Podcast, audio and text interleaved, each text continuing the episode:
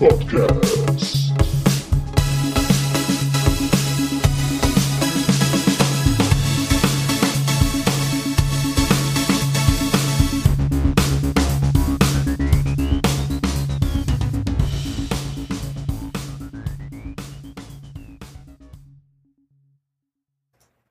Hallo und willkommen zur dritten Aufgabe vom Battlepod, den Podcast über Battletech. Ähm, heute bin ich, der Dennis, wieder da. Und bei mir sind der Olli, der Storyteller. Ja, servus. Und unser äh, großartiger Spezialgast, der Herr Mingers von Ulysses. Guten Tag. Herzlich willkommen. Hallo. Wir freuen uns, dass du Zeit gefunden hast, äh, heute über Battletech mit uns zu sprechen. Ja, gerne. Ähm, wir haben zwei Themen. Einmal ist heute der 24.04. Battletech das Spiel rausgekommen, also ähm, das Strategiespiel, Taktikspiel. Taktik, glaube Ja, Taktikspiel, ne? Taktikspiel kann man schon sagen. Ja, das Taktikspiel von äh, H, H also HBS. Hairbrain Schemes. Ja, sag ich doch. Irgendwas mit H. Und äh, da haben wir vorhin noch mal kurz eine halbe Stunde äh, äh, reingespielt. Ja, ja, ja, ja, ja. Und, äh, und der Olli ist schon ganz äh, wuschig. Und Michael hat es, glaube ich, auch schon geholt, oder rund oder äh, Ja, ich habe auch beim Kickstarter mitgemacht und habe natürlich auch den Code bekommen. Ich habe es eben aber, als ich von äh, Arbeit und Einkaufen zurückkam, nur noch installiert und war dann mit meinen Notizen für diesen Podcast beschäftigt, statt das Spiel anzuwerfen. Oh mein Gott, du hast Notizen? Er ist vorbereitet, er ist vorbereitet. Oh Gott, was soll ich tun? Oh Gott. Das, das sind wir gar nicht gewohnt. Es tut mir leid. Wer seid ihr beide? Äh, Moment, ich habe keine gemacht. Ich, ich, bin vollkommen brav. Okay. Ähm, wollen wir ganz kurz mit ähm, Battletech anfangen? Also ich habe einmal reingeschaut.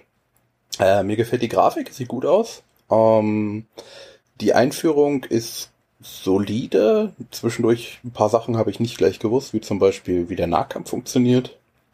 Aber ansonsten ist es ein äh, sehr schönes Rundentaktikspiel.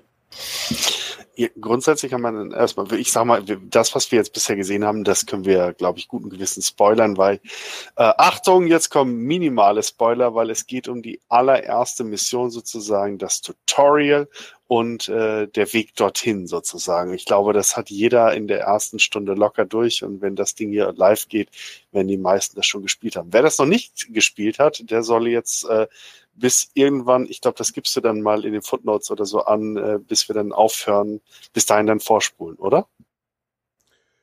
Äh, Footnotes soll ich auch noch machen.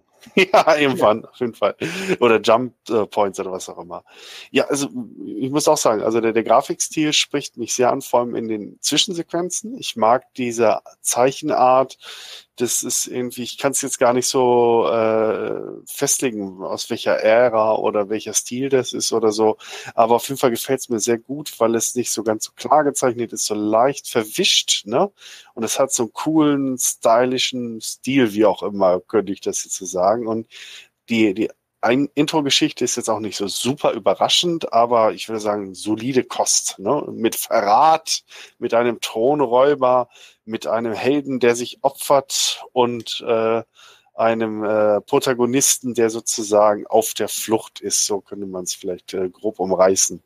Und äh, ich finde vor allem die erste Mission auch sehr schön geskiptet, weil man so von den Outskirts der Stadt sich so langsam dahin bewegt. Man gerät in einen Hinterhalt und dann gibt's ein Bombardement der Stadt, ganz viele Gebäude sind kaputt und, und Leute sterben, Drama.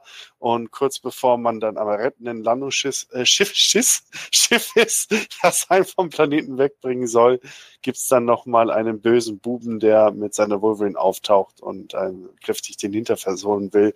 Und natürlich gibt's dann den Last Stand eines Helden, der dann die, die nachdrängenden Gegnermassen single-handed auffällt und man selber, um einem gelingt sozusagen die Flucht. Umreißt es das so ungefähr, Dennis? Ja, das ist äh, klassisch, wie einige Battletech-Romane auch angefangen haben. Ja, so soll es auch sein, oder? Ja, es ist ja im Endeffekt das ganze Universum so. Ja, ja, ja.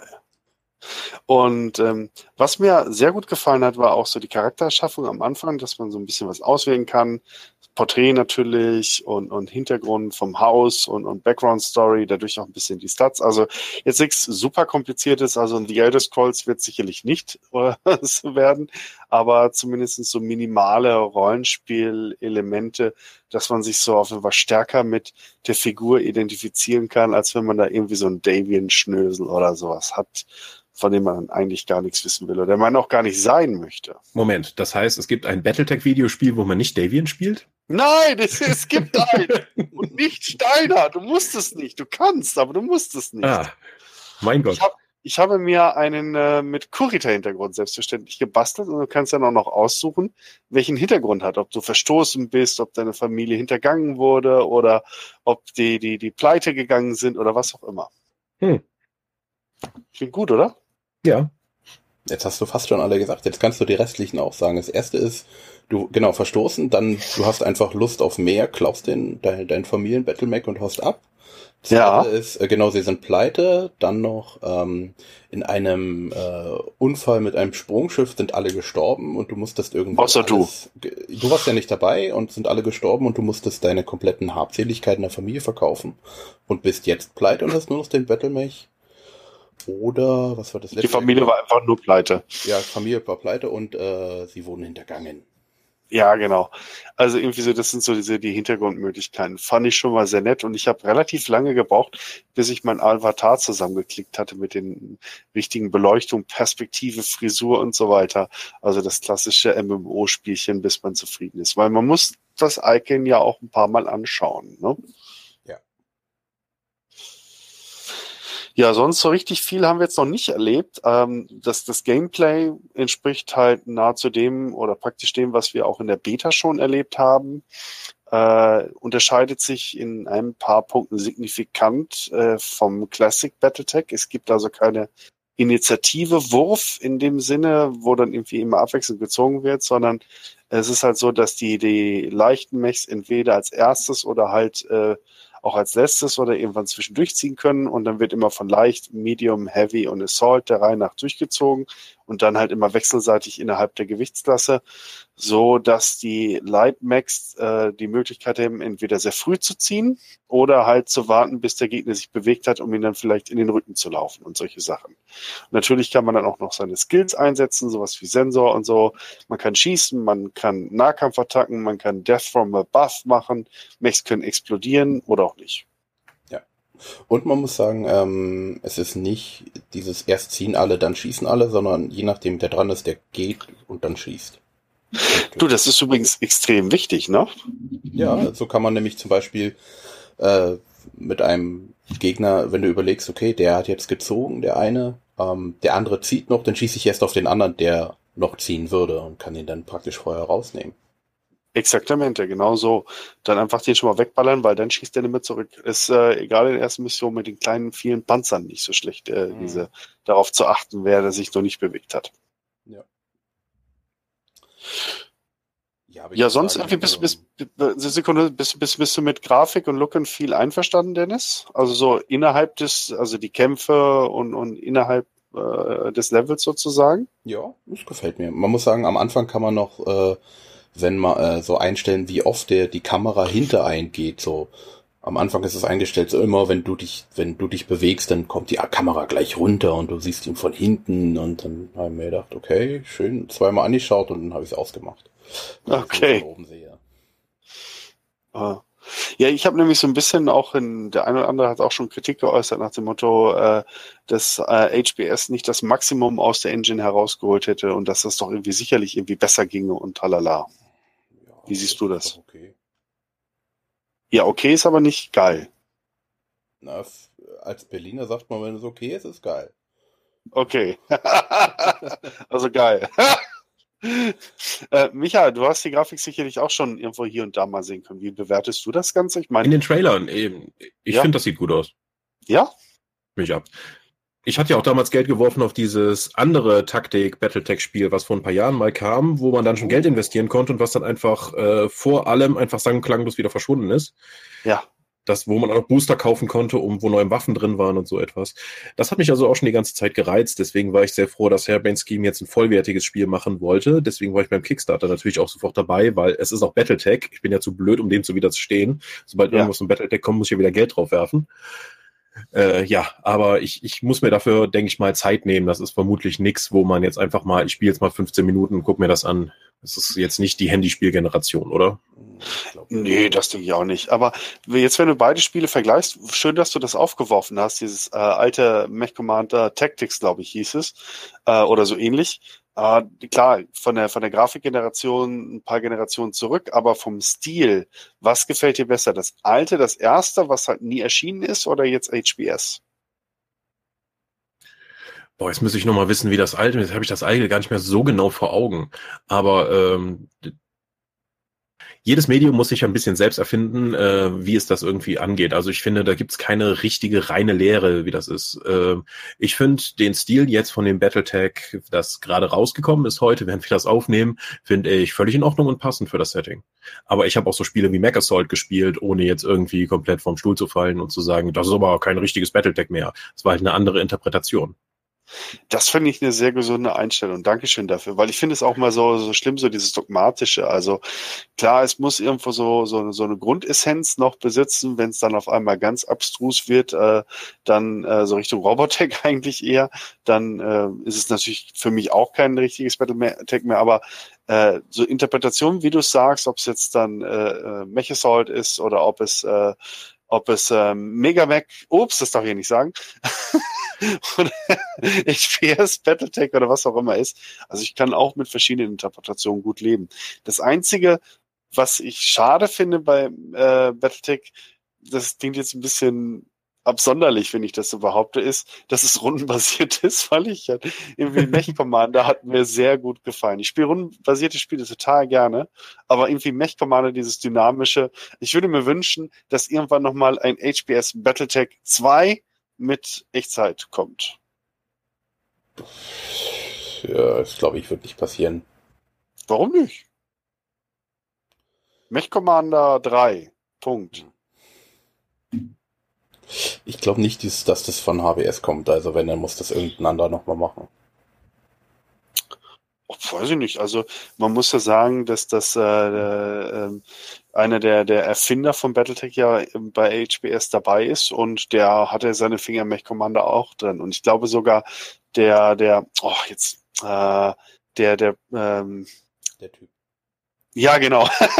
Einer, äh, der, der Git, Gittelman, glaube ich, der, der war bei äh, Mech Commander auch ganz dicke mit drin. Also von daher, ich kann mir schon vorstellen, wenn es jetzt gut läuft natürlich nur und sie genug Kohle verdienen und ein bisschen Zeit vergangen ist, dass sie dann vielleicht sagen, dann machen wir noch mal was mit Echtzeit-Taktik. Hm. Das ist mein Wunsch für Weihnachten. Ich weiß nicht, äh, ist es denn mod-supported? Also für Steam Dings da? Ja, äh, nee, äh, das jetzt nicht, nee, habe ich jetzt verwechselt. MacWarrior 5 ist äh, Steam Workshop, bei HBS weiß ich es nicht. Ah. Oh, schauen wir mal, vielleicht gibt es mal eine Motto oder so. Ja, sonst aber, gut, sind jetzt nur unsere ersten Eindrücke. Wir haben jetzt so eine Stunde, glaube ich, insgesamt mit einem, mit dem Game verbracht, da kann man noch nicht so viel sagen. Ich bin mal gespannt. Ich glaube, im nächsten Podcast werden wir mehr dafür äh, darüber sprechen können. Oder äh, möchtest du noch was zum Besten geben, Micha? Dafür müsste ich mich erstmal mit dem Spiel wirklich beschäftigen. Also momentan kann ich halt nur von außen, von Trailern und von Videos einen Eindruck geben und das sah erstmal sehr reizvoll für mich aus. Aber sollte ich nochmal ein Wochenende haben, werde ich das vermutlich da drauf werfen. Okay, auf jeden Fall. Wir sind alle super excited und ähm, dann übergebe ich jetzt an Dennis, weil du wolltest nämlich vorhin schon so geschickt zu anderen Themen überleiten. Ja, da äh, Michael ja schon sagte, er ist ein großer Battletech-Fan. Äh, und er hat es ja praktisch Battletech in Deutschland in der Hand. ja. Und ähm, ja. da ist jetzt die Frage, es ist so ruhig geworden, man hört gar nichts mehr, man sieht nichts mehr. Ähm, es wird ja wohl die Alpha-Strike-Regeln komplett ähm, mit Errata neu rauskommen, inklusive den, ich sage jetzt mal Compendium, das ist aber nicht das richtige, der richtige Ausdruck für Alpha-Strike, also die Erweiterung in einem großen Buch. Und da ist die Frage, Kommt das auf Deutsch? Äh, vielleicht sollten wir erstmal den Hörern erklären, warum ich äh, für Battletech irgendwie relevant bin. Ah, okay, Ähm, ja. Ich arbeite jetzt seit sechs Jahren bei Ulysses Spiele und bin da auch durchaus für die Battletech-Spielreihe in deutscher Sprache zuständig ähm, als Redakteur. Äh, für die Romane wie auch für die Spielreihen. Äh, das wechselt im Haus immer schon mal ein bisschen die Zuständigkeiten, wer das ist. Aber grundsätzlich habe ich da den Hut auf. Ähm, wir übersetzen eigentlich nur Material bei Ulysses, was äh, rauskommt für die Spielreihe. Äh, bei den Romanen sieht es wieder ein bisschen anders aus. Für die Spielreihe ähm, hatten wir jetzt erstmal letztes Jahr gesagt, wir planen aktuell keine neuen Übersetzungen mehr, weil äh, aus ganz vielen verschiedenen Gründen läuft das halt eben nicht so gut in Deutschland, äh, die Spielreihe. Da kann ich gleich nochmal dezidiert drauf eingehen, woran ich glaube, dass das liegt und auch international. Ähm, aber heute, Achtung, jetzt hier im Podcast, weltexklusive Info. Ähm, oh. ja, wir haben heute ähm, nochmal Kontakt mit Catalyst bekommen und die haben uns ein sehr interessantes Angebot vorgelegt für die neuen Einsteigerboxen. Aha, ich höre. Äh, bis jetzt gingen wir davon aus, dass wir die halt nicht machen, weil wir ja so viele Probleme hatten am Anfang mit die, die Plastikminiaturen dann von Catalyst zu bekommen. Aber so wie es momentan aussieht, werden wir, wenn wir die Plastikminiaturen von Catalyst so bekommen können, wie sie das jetzt versprechen, auch diese Boxen auf Deutsch in absehbarer Zeit machen können. Es kommen ja Cool. zwei neue Einsteigerboxen raus. Ja, Einmal ja. eine für 25 Dollar, das wird dann auch etwa 25 Euro sein. Da sind zwei Plastikmacks drin und ähm, abgespeckte Regeln, äh, Karten und so etwas, damit man erstmal, wenn jemand überhaupt gar nicht weiß, was Battletech ist, einfach das klassische One gegen One, die die klassischste aller Battletech-Ritter-Situationen. Zwei Adlige in einem großen Kampfroboter stehen sich gegenüber und ballern sich die Scheiße aus dem Kopf. Ähm, kann man damit dann schon machen. Oder man holt sich die dicke Box für 60, 65 Dollar. Da sind dann acht oder zehn oder zwölf Plastikmodelle drin. Also das ist dann schon was Größeres. Da kann man dann auch schon mal dann mit äh, zwei Lanzen gegeneinander kämpfen, wenn man dann den wir- wirklichen Einstieg möchte. Ich, ich habe die Boxen natürlich schon gesehen, als die jetzt Mhm. vor einigen Wochen in den USA bekannt gegeben wurden. Also die, die Minis sehen echt gut aus, muss ich sagen. Ich glaube, in, in dieser Einsteigerbox waren Griffin und Wolverine, richtig? Ähm, es sind zumindest jetzt, äh, ich weiß gar nicht mal, ob es jetzt Rescene äh, oder wie man den jetzt auch immer nennt, äh, durch die ganze Lizenzsituation ist das immer ein bisschen schwierig. Das sind auf jeden Fall die klassischen 30, 25er Macs, die jetzt nochmal in neu designten, sehr coolen Designs in Plastik von Catalyst aufgelegt werden. Boah, also da juckt's mir echt total in den Fingern, weil ich finde die Rescene echt schön, weil vor allem, weil sie halt auch eher on scale sind und der Detailgrad der Figuren doch höher ist. Also nicht falsch verstehen, ich Mhm. bin ein Fan der alten Designs, aber ich muss doch sagen, man hat sich ein bisschen satt gesehen und ich schätze es jetzt einfach auch mal neue Modelle zu haben. Ich habe zum Beispiel auch den Summoner und den Hellbringer hier, die ja vor einigen Jahren in einer Box mit rauskamen, in diesen Mhm. etwas größeren, höher äh, oder feiner gestalteten Figuren, die finde ich schon sehr geil. Die waren aus Resin, die waren halt so nicht aus dem klassischen ähm, Brettspielkunststoff, dem PVC, wie das sonst ist. Äh, ja, die hatten eine echt tolle Gussqualität und alles, die haben aber vom Maßstab her vorne und hinten nicht gepasst. Leider. Also, aber das ist sowieso eine ganz katastrophale Sache bei allen Battletech-Miniaturen quer durch, dass die nicht im Maßstab zueinander produziert sind. Nee, überhaupt nicht. Lokos zum Beispiel ist zwar jetzt nicht so groß wie ein Atlas, aber auch nicht so viel kleiner. Also es ist jetzt, das sieht nicht aus, als hätte der nur ein Fünftel der Masse. Ja. Und so weiter und so fort. Äh, einige Macs passen noch gar nicht auf die Hexe und so. Ach ja, es ist relativ schwierig. Ja, aber das kommt raus. Ähm, natürlich mit den Einsteigerboxen, also die komplett bei Catalyst Game Labs, das sind ja die Lizenznehmer von dem Lizenzinhaber für die Battletech Spielreihe. Das ist ja Tops, die große amerikanische Firma, die auch die Baseballkarten und so etwas macht. Für die ist natürlich Battletech nur eine winzig kleine Lizenz, wenn du irgendwie jedes Jahr neue Baseballkarten rausbringen kannst. Deswegen Mhm. haben sie, haben sie das an Catalyst Game Labs weitergegeben. Und Catalyst Game Labs macht das Spiel schon eine ganze Weile, hat jetzt aber letztes Jahr oder Anfang diesen Jahres die, ähm, die Führungsriege bei Battletech ausgetauscht. Da sind halt ganz viele Leute, die schon lange an Battletech arbeiten, jetzt aber in entscheidendere Positionen gerückt. Ähm. Ja, ja, Randall Bills zum Beispiel, oder? War der nicht auch? Randall? Bills ist doch schon seit Ewigkeiten bei Battletech, hatte der eigentlich den Hut auf. Ja. Ähm, jetzt aber ähm, Ray Aros äh, Arosta, der vorher Art Director für Battletech war, der ist jetzt, glaube ich, Line Designer geworden. Und jede Menge andere. Und dafür ist der Art Director jetzt äh, Shimmering Sword, den kennt man vielleicht von DeviantArt. Also ich habe Bilder von dem Typen über Bett hängen äh, mit Battletech. Okay. Ähm, mit Battlemax, ähm, also der ist total großartig, der kümmert sich jetzt ums Art, um die Art Direction. Ähm, vielleicht hilft das der Reihe wieder ein bisschen neues Leben zu bekommen, auch mit diesen neuen Boxen. Ich bin auf jeden Fall jetzt sehr hinterher, dann rauszubekommen, was sie nach diesen Boxen planen, äh, weil, um Battletech gegebenenfalls komplett neu aufzustellen und auch für Neuspieler äh, interessant zu machen. Also, äh, sorry Dennis, du zuerst? Ähm, ich habe ja letztes Jahr auf äh, unserem Chapter-Treffen Treffen, äh, Treffen. Da ging es ja schon mal so eine neue Beta-Version der Classic Battletech-Version irgendwie rum. Ja, ähm, sie haben jetzt, nachdem, nachdem sie, das war eine ganz tolle Aktion von Catalyst, nachdem sie gesagt haben, okay, das letzte von den Total irgendwas äh, Büchern ist jetzt, also es gab ja die neue Regeledition von vor 15 Jahren oder so, als das nochmal gestartet ist mit Total Warfare, Tech Manual, Tactical Operations, dann äh, Strategic Operations und das haben sie jetzt abgeschlossen im zweibändigen Teil. Und jetzt haben sie gesagt, okay, ähm, der letzte Band ist rausgekommen. Vielen Dank für die jahrelange Entwicklungsarbeit. Hier liegen alle Bücher nebeneinander. Guck mal, wie viel das ist. Das müssen wir unbedingt zusammenstoßen. Ähm, dann haben sie neue Battletech Master Rules angekündigt. Die letzten sind, glaube ich, 97 erschienen. Und das ist halt ein neues Kernregelwerk, was sich darauf konzentrieren soll, nur Gefechte zwischen Mechs zu simulieren. Also das eigentliche Kernthema von Battletech. Das halte ich auch für eine gute Idee, äh, weil die letzten Jahre, wo ich Battletech gespielt habe, war das auch eher mit dem Regelbuch aus der Einsteigerbox als mit dem Total Warfare. Weil das Total Warfare hat ein konkretes Problem. Ähm, das richtet sich halt an Leute, die seit 30 Jahren Battletech spielen und halt den Gesamtüberblick haben wollen. Mhm. Wenn ich jetzt aber sagen möchte, äh, okay, ich lese hier die Regeln, was passiert mit einem Mac, wenn er in die tiefen Wasserstufe 2 geht, dann brauche ich nicht die Sonderregeln für Macs mit Verbrennungsmotor dabei stehen haben. Weil davon gibt es vier oder so. ähm, das kann also raus. Äh, oder wie verhält sich Artiller, wie verhält sich die, äh, der Aeroplan-Einheitentyp in dieser Situation? So, das ist mir völlig egal. Davon gibt es sieben äh, in drei, 35 Jahren Battletech. Äh, das muss ich einfach nicht wissen. Ich möchte wissen, wie ich mit Max gegen Max kämpfen kann.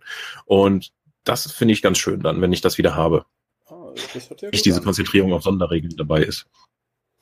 Ja, nee, das, das sehe ich auch so. Also ich sag mal gerade auch für, für neuere Spieler oder Spieler, die jetzt äh, wieder seit längerer Zeit einsteigen, die wollen sich ja nicht durch diesen ganzen Regeldschungel von nicht für sie relevanten äh, Passagen halt durchkämpfen, um dann irgendwann mal das zu finden, was sie auch wirklich brauchen. Ja. Ähm, meine Frage ist ja noch, wird es auch wieder Figuren bei euch geben? Oder ist Minis verkaufen nicht mehr so. Also wir haben ja letztes Jahr unseren Großhandel eingestellt und damit auch unsere gesamten äh, Miniaturenspielereien. Da wir hatten ja vorher auch War Machine Hordes Infinity und noch ein paar andere Miniaturensachen, die sind ja alle rausgeflogen, die haben wir nicht mehr. Wir hatten ja die Jahre davor auch Battletech, die Iron Man Metals äh, Modelle im Sortiment. Aha. Die haben wir aber auch rausgenommen, ähm, weil Iron Man Metals einfach nochmal die Preise erhöht hat und da wollten wir einfach nicht mehr mitgehen. Okay. Also, wisst ihr, warum die Preise so angezogen haben? Gab es da einen plausiblen Grund oder haben sie aber gesagt, more money? Ja, die vielleicht sind deren Produktionskosten auch einfach gestiegen. Mhm. Ähm, ich habe eben auch mal auf deren Homepage geschaut und so für den Standard Mac, selbst für ein Kommando, also was ja nicht wirklich viel, nicht viel Modell ist, ähm, der kostet halt 9,95 Dollar. So oh. Atlas ist schon mal so 17 Dollar. So. Oh. Und jetzt schaust du mal, was hochwertige Metallmodelle im Markt kosten, die wirklich up-to-date sind, wie die Infinity-Modelle von Corvus Belly, die sind fantastisch. Äh, Games Workshop hat keine Metallmodelle mehr, mehr, aber alles, was ich im Metallmarkt sehe, ist entweder wesentlich preiswerter und oder wesentlich besser. Die hm. Modelle von Iron Metals sind halt sowohl was qualitativ wie auch Qualität wie auch Preis angeht, einfach noch nicht im 21. Jahrhundert. Hm. Ja, okay auch der Zusammenbau. Ich habe da schon Horrorgeschichten gehört von irgendwelchen World of Blake äh, Maschinen, die aus 17 verschiedenen Einzelteilen bestehen. Ähm, das macht einfach keinen Spaß. Das ist auch so ein Problem, weil es gibt ja noch einen anderen Anbieter für Battletech Metallminiaturen, weil Rapata auch noch immer Battletech Miniaturen produzieren darf, aber nur halt einige Modelle. Aha, okay, das wusste ich gar nicht. Ich dachte, Rapata ist da schon lange raus ja, aber die, die machen halt immer noch eine Wesp oder ein Commando oder ein Crusader, die, die können die halt immer noch gießen und tun das auch. Ach, ähm, echt? Und, wo, wo, und die, die sind dann regulär im Handel oder ist das irgendwie so, so eine Ladentischgeschichte? Äh, wo man Battletech-Miniaturen bekommt, ist ja sowieso sehr schwierig. Ähm, ich weiß nicht genau, worüber die Nerds noch kaufen, aber Ross Babcock, der Dritte, ähm, der ehemalige einer der Faser-Gründer, der äh, ist ja auch immer noch der Chef von Earthdawn. Und Earthdawn erscheint auf Deutsch als Rollenspiel ja immer noch auch bei, in Deutsch bei uns. Deswegen war der auch schon mal öfters bei uns in Deutschland. Wir haben dann auch mit ihm darüber geredet, was er dann immer noch an Miniaturen produziert und verkauft und sowas. Und da war Battletech halt immer noch mit dabei. Ähm, ich weiß nicht, ob es jetzt nur noch ähm, Ralpata Europe ist oder ob auch Ralpata ähm, USA, die noch immer verstehen, weil die Battletech-Lizenzsituation ist sowieso ein Clusterfakt des Wahnsinns, den niemand mehr durchschauen kann, äh, inklusive aller daran Beteiligten, äh, Rechteinhaber, das vermutlich äh, ein haben wir die Rechte daran? Nein, aber wir müssen so tun, als hätten wir das. Einfach mal ähm, stark vor dem anderen auftreten, die vermutlich in der genau der gleichen Situation sind.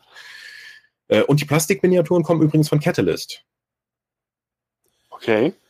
Also Catalyst hat ja auch im Rahmen von Alpha Strike die äh, Lens Packs rausgebracht, wo sie ja, dann nochmal Plastikmodelle eben dann veröffentlicht haben. Niemand anders produziert Plastikmodelle. Gibt es dafür einen besonderen Grund? Ja, wahrscheinlich die rechte Situation, dass die Rechte für Metallminiaturen bei den anderen Firmen liegen. Das ist ja unglaublich verstrickt. Also ja, ja, vor allen Dingen das Spiel, wie gesagt, liegt bei Tops. Die machen eigentlich Baseballkarten, haben das deswegen an Catalyst Game Labs runterlizenziert, die sich um das Spiel kümmern. Die Videospiellizenz liegt bei anderen Leuten. Es gibt die zwei beziehungsweise drei Firmen für äh, Plastikminiaturen und Zinnminiaturen von Max, plus die Rechtsstreitigkeiten mit Harmony Gold. Und ich will nicht wissen, wo die Filmrechte gerade liegen. also der Tag, ich weiß nicht, ob ich den Tag nochmal erleben werde, dass es einen Battletech-Film gibt. Ich meine, das Thema ist schon jetzt über 20 Jahre alt, aber ja. ich glaube nicht dran. Schön wär's. Wochen, ja. Um. Da gab's das, der, Entschuldigung, das war, Dennis, sogar eine, eine, so eine, so eine, eine äh, äh, Webserie sozusagen, so eine Art Zeichentrick oder sowas, wollte ja jemand mal produzieren. Ich glaube sogar nur Just for Fun. Und das Ganze wurde ja auch wieder eingestampft wegen rechtlicher Probleme. Ne?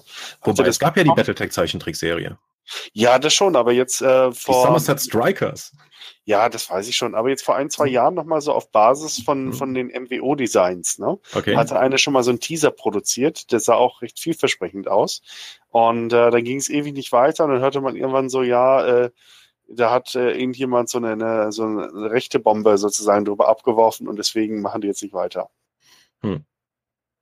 Sehr schade. Ja. das ist aber etwas, was Battletech grundsätzlich äh, sehr zurückhält, diese völlig zersplitterte Markensituation. Also äh, das hast du ja selbst bei, äh, nehmen wir mal die bekanntestes Beispiel aktuell, die Marvel-Filme. Mhm. Da hat man ja auch mitbekommen, dass Spider-Man halt bei dem anderen Studio ist und die Fantastic Four da irgendwo äh, rumhängen, weswegen die nicht zusammenkommen können. Dann wird, kauft ein Studio das andere und dann geht es doch wieder. Oder man einigt sich halt mit viel, viel Geld, um das eben zusammenführen zu können das war halt in einer anderen Zeit, als man gesagt hat, äh, wir verkaufen, wir lizenzieren nicht nur Teile der Lizenz raus, dass man sagen kann, okay, du kümmerst dich jetzt halt drei Jahre lang um diesen Charakter oder so etwas, sondern da wurden komplette Charaktere eben aus der Gesamtmarke verkauft. Was sich, wie sich heute zeigt, wo es ja vor allen Dingen darum geht, starke IPs aufzubauen und die auf mehreren Medien dann äh, gewinnbringend anzusetzen, äh, höllisch problematisch ist ich habe eine Idee. Ich werde einfach furchtbar reich und kaufe all die Lizenzen auf und äh, bündel das unter einem Haus. Ist das nicht prima? Das wäre eine schöne Idee, ja. Jetzt muss ich nur noch furchtbar reich werden. Wie mache ich das? ich, ähm, ja. Ich bin in der Spieleindustrie, da sagt man ja gerne, die beste Möglichkeit, an ein kleines Vermögen in der Spieleindustrie zu kommen, ist mit einem großen Vermögen zu starten. ähm, wobei es, es gibt halt eine, also gerade die Leute, die in den 80ern mit Rollenspiele angefangen haben, die sind heute Millionäre. Also einige von denen. Viele hm, starten auch GoFundMe-Kampagnen, um nicht an ihren Medizinrechnungen äh, äh, pleite zu gehen oder dann einfach ihr Haus verpfänden zu müssen. Das ist ein bisschen traurig, wenn du das siehst, was da stellenweise in den USA passiert. Oh. Ja, und ich, ich fürchte auch so, um jetzt auf Battletech zu kommen, dass so generell ähm, neue Leute sind schwer ranzukriegen. Du hast gerade so in Deutschland viele alte Leute, die mehr oder weniger schon alle Battle Max haben. Das heißt, selbst wenn es die, die Möglichkeit gäbe, der, der, der Figuren zu verkaufen, dass das gar nicht so eine Nachfrage ist, da ja auch auf Facebook sieht man oft, ja, wir lassen die jetzt im 3D-Druck irgendwo machen und tausende äh, schippen mhm. dann her und verteilen die. Ähm, du, du, hast zwei ja. Punkte angesprochen, die auch die Battletech-Situation wirklich sehr schwierig gestalten. Das ist zum einen der lockere Umgang mit den Copyrights in der Community. Sowas wie eine Webserie einfach dazu zu machen, weil gibt es irgendwelche Sonder, äh, gibt es irgendwelche Leute, die gerade selbst eine Lizenz dafür haben wollen? Vermutlich nicht. Aber es gibt halt ganz viel Merchandise, der von Fans effektiv nur produziert und dann auch verkauft wird. Äh, es gibt also offensichtlich einen Bedarf dafür, für Würfel, Aufnäher, ähm, sonstige Sachen und die wird einfach nicht T-Shirts, die wird vom Lizenzgeber äh, nicht gedeckt. Äh, ich meine, Catalyst könnte einfach T-Shirts anbieten und Würfel anbieten und so etwas. Dann würden die Leute auch nicht einfach sagen, okay, ich mache hier Steinerwürfel, gehst in die Facebook-Gruppe, hey, wer möchte noch Steinerwürfel kaufen? Alle so, hier, ich. Es gibt Leute, die verdienen damit Geld, aber ohne jemals Geld an den Lizenzinhaber zu zahlen. Das heißt, es gibt einen großen grauen Markt bei Battletech. Ja, das, das ist doch selbst verschuldet. Das ist doch selbst verschuldet ja. in weiten Teilen zumindest. Einfach weil das Angebot nicht da ist oder sehr tröpfelnd oder auch in schlechter Qualität, wie du es äh, vorhin angesprochen mhm. hast. Und dann passiert sowas halt. Äh. Das ist aber auch wirklich ein Problem. Genauso die rechte Situation, die einfach verhindert, dass wir MacWarrior Online Designs äh, in vernünftiger Qualität als Resin-Modell, als bezahlbare Resin-Modelle ähm, oder Plastikmodelle dann eben im Battletech-Spiel einsetzen können. Richtig. Äh, das wird dann einfach wieder den Leuten im grauen Markt überlassen, die die 3D-Modelle dann nehmen, über einen 3D-Drucker jagen und die dann für 80 Euro pro Modell oder so etwas dann an die, an die Battletech-Fans verscheuern. Und das, das ist, als, also ich sage jetzt mal grundsätzlich, was bräuchte die Community, äh, damit sie auch wieder auflebt und nicht nur ein paar alte Männer irgendwo, so wie äh, Dennis und ich irgendwo bei mir im Keller spielen. Ne? Nee, so alt bin ich gar nicht. mit der, mitgefangen das ist der andere Punkt. Die komplette Produktentwicklung für Battletech ist halt schon seit 20 Jahren darauf ausgelegt, vor allen Dingen die alten Fans äh, bei Laune zu halten, anstatt irgendwas Neues zu machen. Ich hatte äh, auch in der ganzen Zeit, wo wir auch Battletech dann äh, Battletech in Deutschland vertrieben haben, auf Cons, kam immer wieder Jungs so im Alter von 12 bis 14 auf uns zu, die sagten, ich habe die Battletech Starterbox, das ist so geil, wo finde ich noch mehr davon? Und dann stehen die, weil nach der Starterbox standen die weitestgehend vor einem Problem. So, so, dann kannst du dir ein Hardware-Handbuch holen. Hat heute von, wenn du heute ein Hardware-Handbuch guckst, denkst du dir, warum haben sie, gibt es diese Produkte überhaupt noch? Ähm, da sind halt winzige Mengen an Hintergrundinformationen drin, dann irgendwie, die meiste Zeit wird darauf verwendet, die meisten ähm, Texte werden darauf verwendet, irgendwie zu erzählen, was für berühmte Piloten es gab. Und warum habe ich in einem Hardware-Handbuch von 3039 Hinweise darauf, was für Varianten es 3060 und 3070 gibt? Weil die letzten Produkte, die in der Hardware-Handbuch und Technical Readouts da einfach erschienen sind, sind halt in der kontemporären Zeit erschienen, rückblickend darauf mit einem Update. Nur das ganze Produkt macht gar keinen Sinn mehr, weil dann lese ich da drin, okay, von dem Marauder gibt es also folgende Variante mit folgenden Sachen. Es wird aber kein Datenbogen mitgeliefert, dass ich das direkt im Spiel benutzen könnte. Ich müsste also äh, extrapolieren aus dem Flufftext, wie sich dieser Mac jetzt im Spiel umsetzt. Aber ich habe trotzdem nicht alle Informationen, um das machen zu können. Hm, verstehe. Das, völlig seltsam. Ähm, wenn du jetzt sagst, ich bin seit 30 Jahren dabei, findest du die Hardbücher mit ihrem völlig bescheuerten Format. Du sagst du vermutlich, okay, das ist Battletech, da da fühle ich mich zu Hause, wenn ich das sehe, aber so richtig Sinn macht das nicht. Ähm, genauso ähm, das Design der Regeln folgt halt immer noch äh, so, vor 30 Jahren war alles besser, lass uns bloß nichts dran ändern. Ähm, Battletech ist im Kern ein fantastisch gutes Spiel, das immer noch funktioniert. Ja. Das Pro Problem ist nur, dass die Regeln im Umfang immer massiv erweitert wurden, aber an den Kernmechaniken nie jemand gedreht hat, um irgendwie mal zu schauen, ob sich das modernisieren lässt. Ja, wieso habe ich seit 30 Jahren einen quasi unveränderten Datenbogen? Ich meine, nichts, was wir seit 30 Jahren haben, ist nicht irgendwann mal redesigned worden oder dann aktuellen Anforderungen angepasst oder zumindest dann geschaut, wie kann ein Designer die Informationen, die da stehen, besser vermitteln. Ach, der Taband hat sich auch lange gehalten. Ja, für, für eine immer kleiner werdende Gruppe an Nostalgikern, die eben sagen so, okay, das erinnert mich an früher. Nostalgie ist ein großer Wert. Gerade im Spielemarkt ist das momentan die treibendste Kraft, die du bringen kannst, eben Leute daran zu erinnern, was ihnen vor 30 Jahren schon mal Spaß gemacht hat und ihnen diese Erinnerung und dieses warme Gefühl auch nochmal zu verkaufen. Ich verstehe, ich, ich, ich verstehe, was du meinst. Also deswegen, wir, äh, Dennis und ich, wir haben ja auch schon rumprobiert und haben die Regeln von Alpha Strike mit Classic Battletech äh, hm. fantasievoll kombiniert, einfach um den Large-Scale-Effekt vom Classic Battletech mit der schnelleren Spielbarkeit von Alpha Strike zu verbinden. Hm. Was auch ganz okayisch funktioniert hat, weil ich, wir, wir beide finden Alpha Strike total geil, von der Optik her und, und, und auch äh, vom, vom äh, sag ich mal, vom Look and Feel einfach. Dieses aber auf der anderen Seite du hast halt wirklich so ein bisschen Geländeproblem. Es läuft halt sehr schnell auf einen, wir drubbeln uns und im Nahkampf wird alles ausgeschossen. Ne? Und das also wenn es halt mal zum Nahkampf kommt, also meine Erfahrung oftmals mit Battletech, wenn zwei Leute da spielen, die einigermaßen wissen, was sie tun, hüpfen zwei, zwei Max in mittlerer Entfernung immer auf äh, maximalen Modifikator für den Gegner hin und her und man würfelt halt so lange auf die ja. elf oder zwölf, bis jemand einen Zufallstreffer hat, der das, das dann das entscheidet. Geht, bei Alpha Strike geht das aber nicht so leicht. Also ja. Alpha Strike fällt man schon mal schneller um bei solchen Geschichten, egal ob man springt oder nicht. Aber ähm, das ist so, so eine Sache. Alpha Strike halt ähm, dass das Problem eigentlich so, dass das Gelände niemals ausreichend ist, außer du machst wirklich gigantisch großes Gelände. Und äh, da hat eigentlich kaum jemand Platz für, um, um ein Gelände dieser Art zu haben. Das wiederum bietet Classic Battletech, dass du auf relativ kleiner Fläche schon wirklich große auch von, von den Einheitenzahl Gefechte halt abbilden kannst. Dafür ist aber halt das, das, das Schadensmodell einfach so super komplex, dass man einfach ewig braucht, um einen Kampf entscheidend zu beeinflussen und natürlich, wie du es gerade gesagt hast, die diese Wald hin, und her Springerei natürlich dann auch gerade mhm. bei bei mobilen Einheiten die Kämpfe ungemein in die Länge ziehen und zuletzt auch der Human Error. Ich erlebe es andauernd wieder, dass die Leute im Battletech einfach viel zu lange überlegen, welchen Zug sie machen können, weil sie zu viele Möglichkeiten haben. Das ist Fluch und Segen von Battletech zugleich. Ich habe auch andere Tabletops jetzt in den letzten 20 Jahren gespielt und ich muss sagen, ich habe bisher noch keins persönlich gespielt, das von der Komplexitätsstufe am Battletech heranreicht. Es ist mhm. alles irgendwie sonst einfacher. Ne? Ähm, Nicht unbedingt einfacher, die, die Komplexität findet auf einer anderen Ebene statt. Battletech, finde ich, zieht seinen Reiz ungemein daraus, dass du eben diese Duellsituation hast, die du sehr persönlich zwischen den einzelnen Macs dann auch, ähm, ausspielen kannst. Deswegen verstehe ich auch einfach nicht, wenn ich, wenn ich jetzt irgendwie anfangen würde, jetzt meine persönliche Wunschliste für ein neues Battletech zu machen, dass mhm. äh, A, die Viel restriktiver sind, weil heutzutage kannst du eigentlich alle massiv umbauen, sodass nichts mehr von dem Original eigentlich übrig ist. Da finde ich die Ansätze wie bei MacWarrior Online zum Beispiel zu sagen, okay, dieser Mac hat in dem Bereich halt nur einen Raketenslot. Du kannst da nichts anderes einbauen. Ähm, das finde ich zum Beispiel ganz spannend und wie sie es teilweise auch gemacht haben mit den Quirks, also den Eigenheiten von Maschinen, noch ja. viel stärker zu arbeiten. Dass ich dann wirklich sagen kann, ein Katapult ist ein Katapult und äh, nicht irgendwie ein generischer 65-Tonnen-Mac, den ich mit beliebigen Sachen hin und her schieben kann. Ja, ah.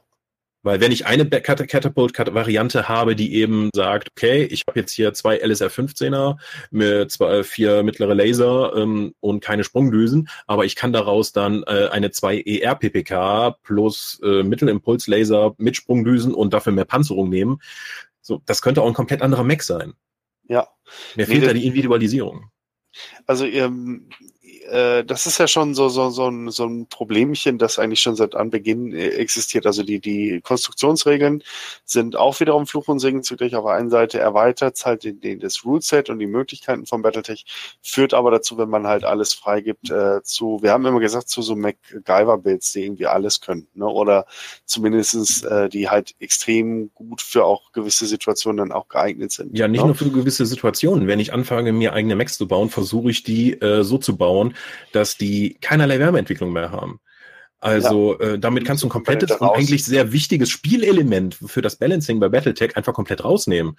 Und das macht dann halt schon Unterschied, ob mein Gegner sagt, hm, ich kann diese Runde nicht meine zwei, äh, kann diese Runde nur zwei meiner vier M-Laser abfeuern, weil sonst laufe ich zu heiß, dann kann ich nicht mehr so schnell laufen. Dann ist eine wichtige Entscheidung, das zu treffen. Wenn ich aber auf der anderen Seite stehe und einfach gesagt habe, ich habe auf einen M-Laser verzichtet, dafür habe ich äh, drei Wärme, doppelte Wärmetauscher mehr drin und ich kann einfach jede Runde mit den drei schießen, ohne dass irgendetwas passiert, das macht keinen Sinn. Also die, die Wärme ist ein super wichtiges Element bei Battletech, aber das wäre etwas, was ich mir auch wünschen würde, was die Designer nochmal grundlegend neu überdenken würden. Hm. Ja, das haben sie ja in MWO gemacht mit, äh, mit der Ghost Heat sozusagen. Auch da, dass man gewisse, äh, dass man, dass man alle Waffen nur in einer bestimmten Menge zusammenschießen kann. Wenn äh, die Menge übertroffen wird oder äh, zu viel wird, dass es dann halt noch zusätzliche Hitze generiert. Viele haben das verflucht damals.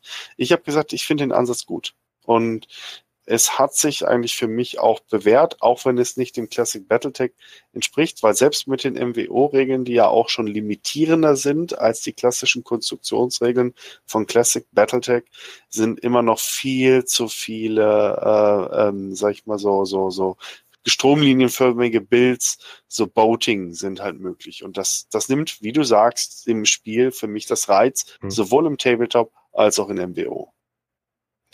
Was ich mir auch wünschen würde, ähm, Waffen, die halt nur einen Design Space haben. Und momentan gibt's halt bei Battletech, wenn du mal ins Stack Manual schaust, äh, da ist ja die technologische Entwicklung und auch die Spieldesign-Entwicklung ist denen völlig, äh, völlig durchgegangen. Wenn ich sowas wie einen Extremreichweiten L-Impulslaser sehe oder so etwas, was die Clans dann haben, so, warum? Welchen Design Space hat dieses Ding? Warum gibt's noch mal ein leichtes Maschinengewehr gegenüber dem normalen Maschinengewehr oder ein schweres Maschinengewehr? Weil es dann irgendwie als, statt zwei bis sechs Schaden gegen, für gegen Infanterie dann ein bis sechs plus zwei macht oder so etwas. Was soll das? Also zu, es gibt einfach viel zu viele Waffen, die, die das Ähnliche machen. Dass dann durch die Clan-Technologie noch mal was dazugekommen ist mit, diese Waffe hat den gleichen Design Space, ist einfach nur besser. Äh, funktioniert halt auch nur nicht wirklich, wenn du kein Punktesystem in diesem Spiel hast, um das irgendwie auszugleichen. Interessantes Thema. Wie äh, bewertest du eigentlich grundsätzlich die Einführung der Clans? Also das war ja Anfang der 90er, glaube ich. Hm?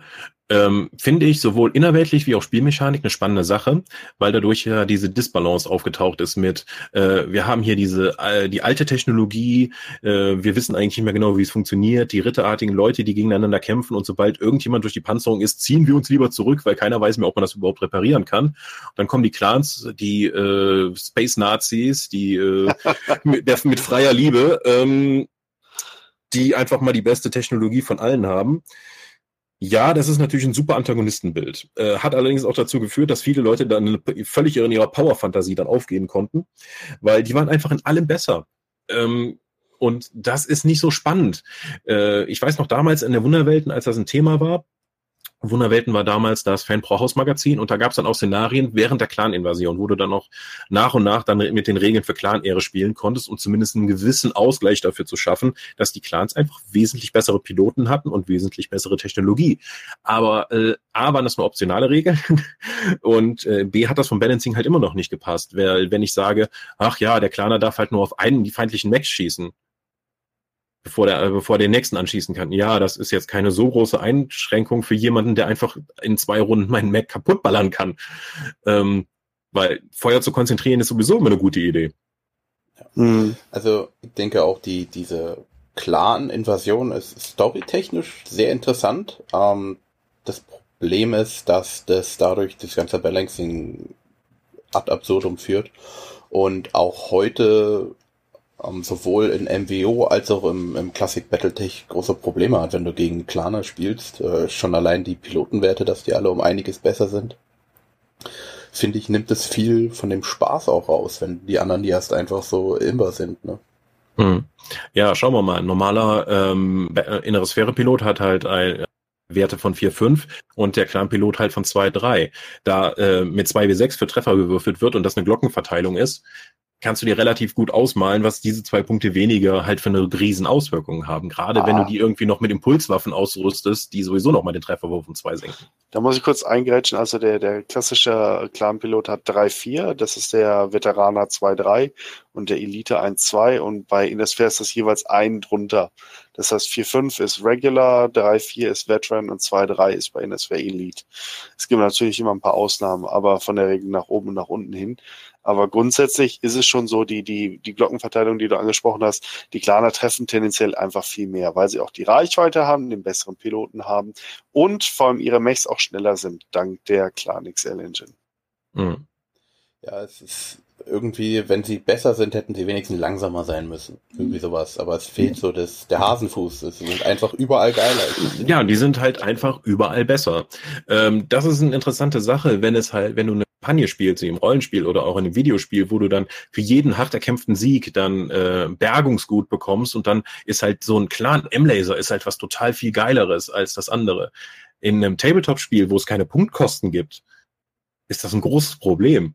Ähm, weil du kannst, äh, wie Balance Man, wir haben damals äh, vor der Clan-Invasion immer gespielt, äh, 120 Tonnen, zwei Max, kannst dir aussuchen, was du willst und dann spielen wir gegeneinander. Und äh, wenn du das mit Clan Max machst, funktioniert halt nicht. Selbst wenn du die Hälfte der Tonnage nimmst, kannst du halt richtig in die Scheiße greifen. Und man darf ja auch nicht vergessen, nur nach der Tonnage zu gehen, zählt halt nicht, weil einige Max, offizielle Max halt wirklich, wirklich katastrophal konstruiert sind.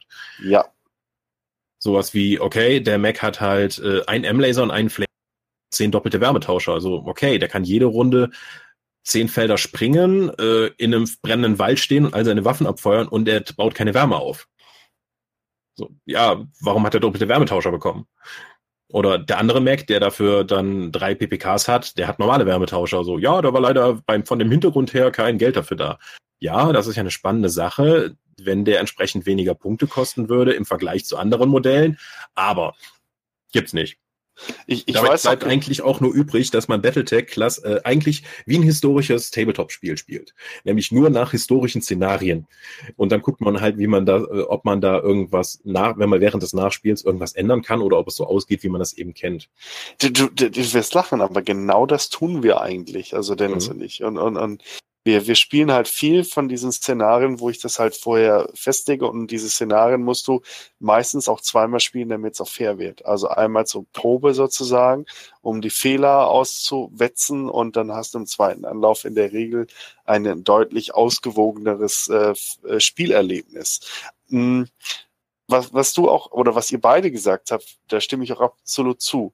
Die Clans waren dramaturgisch gesehen für das Battletech-Universum eine ganz tolle Sache, weil nach dem vierten Nachfolgekrieg war die Sache ja eigentlich gekippt. Ich meine, David und Steiner waren die absolut überlegene Macht in der inneren Sphäre. Als vereinigtes Commonwealth zwar konnte das Kombinat den Angriff äh, von, von Davian mit letzter Not abwehren, aber Liao zur Hälfte weg, das Kombinat auch schwer angeschlagen. Es wäre jetzt eigentlich nur noch eine Fragezeit gewesen, bis das Thema wieder kippt. Dann hätte es wahrscheinlich eine geeinte innere Sphäre unter dem Banner von, von Haus Davian und, und Haus Steiner gegeben. Mir wird gerade ganz schlecht bei dem Gedanken, aber und. finde ich das jetzt nicht. Ähm, und dann hätte es dann wahrscheinlich immer wieder einen Bürgerkrieg gekriegt, äh, gegeben und dann wäre das Ganze wieder von vorne angefangen. Kann man machen, aber diese disruptive Energie, die da reingeschossen wurde in die Industrie in Form der Clans, fand ich, also dramaturgisch, als ich die ersten Bücher gelesen habe, ich war schwer begeistert. Aber es war der Tod des Balancings äh, von 30, 50 an. Und wenn ich gerade die miesen Mech-Designs lese, als ich das erstmal den Panther gesehen habe im, im Refit, ERPPC, aber Single Heatsings, habe ich auch nur gedacht, what the fuck? Ja, das, das wird kein, also da gibt es aus game-technischer Gründen einfach keinen Sinn dahinter, äh, weil ja, das gibt's. Er hat halt, du kannst jetzt sagen, wenn du wieder eine Kampagne spielst, kann man sagen, okay, erzähl eine richtige Kampagne, das klappt. Eure Mac-Kompanie hat einfach noch nicht genug Geld, um die Doppelwärmetauscher einzubauen oder so etwas. So fragt man sich auch, welcher Pilot baut dann, bevor er die Doppelwärmetauscher einbaut, diese super heiße Waffe in dieses Ding ein. Die grillt. Ja, die, da, das, da muss man echt schon Masochist sein. Aber ähm, ja, und nach den Clans wurde es halt nicht besser, ne? Ähm, dann haben die Amis halt größer, besser, weiter als Designmaxime für äh, die Waffenentwicklung äh, vorgegeben und dann ist halt nichts Interessantes mehr dazugekommen, nur noch halt stärkeres oder hochspezialisiertes äh, Ausrüstungszeug. Ja. ja. Ja, und dann gab's ja noch äh, nach Dschihad gab's, wie, wie hieß es, wo sie sich dann alle Friede, Freude, Eierkuchen ja, nicht Friede vor der Eierkuchen, dann hat Devlin Stone äh, die innere Sphäre geeint durch seine Friedensbotschaft und indem er den äh, Blakes Wortleuten einfach mal gehörig in den Arsch getreten hat. Und dann gab's äh, nach einer Epoche des Friedens dann die äh, MacWarrior Dark Age. Genau, Dark Age. Äh, Kampagne beziehungsweise Zeitebene. Die, da gab es dann die Republik. Ja. Die gar nicht so schlecht war, wie sie von vielen gemacht wird. Aber erzähl das mal weiter. Hm. Ja, also dann gab es eben die Republik der Sphäre. Das war so, äh, da hat sich einfach Devlin Stone gesagt, okay, äh, wir bauen jetzt hier einfach mal äh, den Sternbund in Geil äh, in der Mitte der inneren Sphäre auf, wo man dann kreisrund einfach dann dieses Friede, Freude, Eierkuchenreich mit, äh, wir verschiffen Leute von allen Planeten zu anderen Planeten für kulturellen Austausch und wir sind halt effektiv eine neue Nation und es gibt ein äh, komplettes Abrüsten aller Leute, weil wir sind uns ja jetzt irgendwie einig geworden, nachdem ich euch allen ordentlich in den Arsch getreten habe. ja, dann ist allerdings die interstellare Kommunikation zusammengebrochen und äh, die Leute sind dann wieder zu alten Feudalstrukturen zurückgekehrt und haben einfach mal gedacht, äh, wir prügeln uns jetzt doch wieder. Äh, in der Republik der Sphäre sind dann ähm, viele, viele, verschiedene Fraktionen aufgetaucht, die effektiv nur ähm, Statthalterkriege für die alten Fraktionen gebaut haben. Und später sind dann auch Yao, Kurita und die anderen Fraktionen dann wieder in die Sphäre einmarschiert, um ihre Interessen zu retten. Dann war halt wieder alles am Arsch. Und das Besondere daran war, das beruhte ja eigentlich auf diesem Klicksystem. Da hat man nicht das klassische Battletech gespielt, sondern ein sammelbares Miniaturenspiel mit, äh, wo alle Werte in der Basis standen und man wusste halt nicht, was man vorher kriegt, wenn man so einen Booster kauft. Mhm. Da waren halt durch die Abrüstung gab es halt ganz viele Industriemax, die dann schnell nochmal umfunktioniert wurden. Da hat man dann einen ähm, Förster, äh, nee, ein Waldarbeiter-Mac, dem man dann einfach noch so eine AK angeschnallt hatte, der aber diese große Kettensäge noch hatte und so weiter und so fort. Das hat sich im weiteren Verlauf, also nach ein paar Jahren, nachdem der Krieg dann weiter eskaliert ist, dann auch gegeben. Dann sind dann wieder no normale Kriegsmaschinen dazugekommen. Aber äh, Dark Age war dann erstmal wieder auf einem sehr niedrigeren Technologieniveau und es wirkte eher improvisierter. Aber da gab's echt, du musstest Booster kaufen und dann wusstest Ja. du, was du Ja. kriegst? Oh Gott. Genau, das war so Quests. randomisiert. Erzähl du, Micha. Also ähm, diese Randomisierung der Sachen ist für Händler sehr praktisch, weil wenn du Battletech hat ein unüberschaubares Produktsortiment. Du kannst dir nicht Battletech in den Laden stellen. Ich habe eben mal geschaut bei der ähm, Battletech Masterlist. Momentan sind über 3000 Maschinen gelistet äh, und verschiedene Varianten nur für Macs. Nicht alle als Modell erhältlich, aber nichtsdestotrotz, es gibt alleine bei Iron Metals aktuell fünf verschiedene Atlasse zu kaufen kannst du die einfach nicht äh, komplett in den Laden stellen. Auch für andere Tabletops gilt das Gleiche. Wenn du anfängst für War Machine Hordes, da gibt's äh, 120, 130 Produktcodes für jede der Fraktionen, die kannst du einfach nicht alle vorrätig haben. Wenn du allerdings sagst, wir bringen ein Spiel raus, was eben so randomisiert ist, stellst du dir 50 Booster in den Laden und die Leute müssen die kaufen. Das ist immer das Gleiche. Da kannst du auch einfach wieder auffüllen, das ist kein Problem, ist der gleiche Booster. Äh, Für die Spieler ist das natürlich total scheiße, weil äh, du nicht weißt, was du bekommst. Du kannst natürlich sagen, wenn du ein Display kaufst, da ist jedes Modell mindestens einmal drin. Dann hast du die komplette Auswahl, aber da musst du in der Regel hunderte dafür reinrücken. Das ist effektiv das, was heute dann in der Videospielbranche mit den äh, Lootboxes total verteufelt wird. Das gibt es seit über 20 Jahren mit Magic äh, schon sehr erfolgreich. Das ist einfach für den Handel ein sehr, sehr lukratives Modell. Hm. Und das waren ja keine, keine äh, Karten, die da irgendwie im Päckchen waren, sondern wirklich so, so, so ein Modell. Äh, genau, genau, Modell in, der, in einem Kartonwürfel sozusagen. Genau. Und den machst du halt auf und dann guckst du rein, welche Figur drin ist. Also du hast ja äh, einige äh, bekommen, da welche mit dabei jetzt das abgeholt haben. Die Jo. sehen schon nicht schlecht aus. Also die sehen auch geil aus. Und so wie Teils, ich das in Erinnerung habe, ähm, ist ja auch die, der, der Scale ein bisschen besser. Oder? Anders. Also ähm, MacWarrior Dark Age als Spiel war direkt darauf ausgelegt, dass eben Panzer und Infanterie mit dabei sind. Äh, die hattest du auch in den Boostern drin, deswegen äh, ist das besser aufeinander abgestimmt. Okay. Jetzt ist Und sie sind alle, äh, es sind in alle in einer Zeit, äh, äh, in einer Zeit halt erschienen. Das heißt, was, was wir bei Classic Battletech haben, sind ja Generationen von Figuren aus den 80ern bis heute. Und bei Dark Age ist in wenigen Jahren von einem Hersteller sehr viel gelauncht worden. Mhm. War aber insgesamt nicht erfolgreich genug, weder als Romanreihe noch als Miniaturenspiel, dass das halt lange gehalten hätte. ähm, wann war denn das? Welches Jahr? So um Äh, 2000 herum, ne? Ja, das muss so nach 2000 gewesen sein. Anfang der Nullerjahre, ja. Mhm. Und jetzt, wenn ich euch beide äh, Story-Nerds jetzt gerade da habe, was ist danach passiert, storytechnisch? Der Dschihad. Weiter? Nee, Nee, nee, das war der davor. Dschihad davor, davor. Ja, Dark ähm, Age. Ich ehrlich gesagt, ich habe so ein paar Dark Age Romane gelesen und danach verließen sie mich. Also ich fand die Romane nicht schlecht, aber sie haben mich jetzt nicht so gekickt, dass ich jetzt sage, immer mehr, immer mehr, immer mehr. Mhm. Äh, nach den Dark Age Romanen sind ja auch zehn Jahre oder so gar keine Romane erschienen. Es gab da noch ein paar E-Books von Catalyst äh, über die, ihr Battle Corps System, das es äh, dann halt nur digital gab. Aber äh, sie fangen jetzt wieder an mit der Il-Clan. Serie. Das heißt, äh, damals sind die Clans ja in die Neosphäre eingedrungen, um Terra zu erobern. Und es galt, wer Terra erobert, der wird, äh, welcher Clan das schafft, wird der Il-Clan und der hat damit immer die Hosen an, wenn es um für alle Clans geht, der wird dann halt der große Obermacker, der Oberpropeller aller Clans und da würde die Menschheit herrschen. So, und jetzt bauen sie wohl wieder eine Il-Clan äh, auf. Wenn es, die brechen wahrscheinlich wieder den Friedensvertrag und es geht schon wieder los. Ich habe noch keine genaueren Infos. Aber das spielt zeitlich gesehen nach Dark Age. Ich, ja. Dann mal eine Frage. Wieso ist die Kommunikation ausgefallen? Überall. Das, das ist große noch ein Mysterium. Ja, genau. Also das, das ist wirklich, äh, gibt unterschiedliche Theorien. Die einen sagen, das war irgendwie Blake's Word, die anderen schieben anderen wieder die, äh, die, die Schuld zu. Das ist, glaube ich, nie äh, ganz aufgeklärt worden. Genauso wenig wie die Herkunft von Devlin Stone zu 100% aufgeklärt wurde. Es gab jetzt gerade eben in den letzten Monaten Hinweis von einem der damals beteiligten äh, Entwickler und, und Autoren, der hat halt gesagt, dass Devlin Stone wahrscheinlich äh, also keine keine keine große Romanfigur ist, sondern einer von äh, Davians Spezialagenten, der im Zuge der Kämpfe äh, ein paar Leute um sich geschart hat. Also er ist schon besonders selber als Person, aber er hat keine besondere Abstammung in dem Sinne.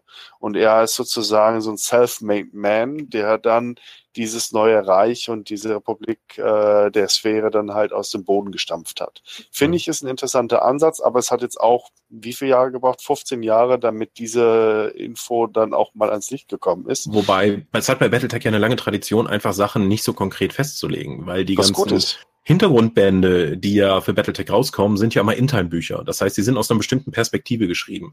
Gerade auch die Bücher, die zum Dschihad erschienen sind, sind halt weitestgehend Nachrichtenschnipselsammlungen. Das heißt, man hat da stellenweise sogar verschiedene Perspektiven, die hintereinander geklatscht werden. Und äh, man weiß einfach nicht, was die Wirklichkeit ist. Am Ende gilt halt wieder, der Sieger schreibt die Geschichtsbücher und dessen Interpretation wird halt, halt ins Zentrum gesteckt.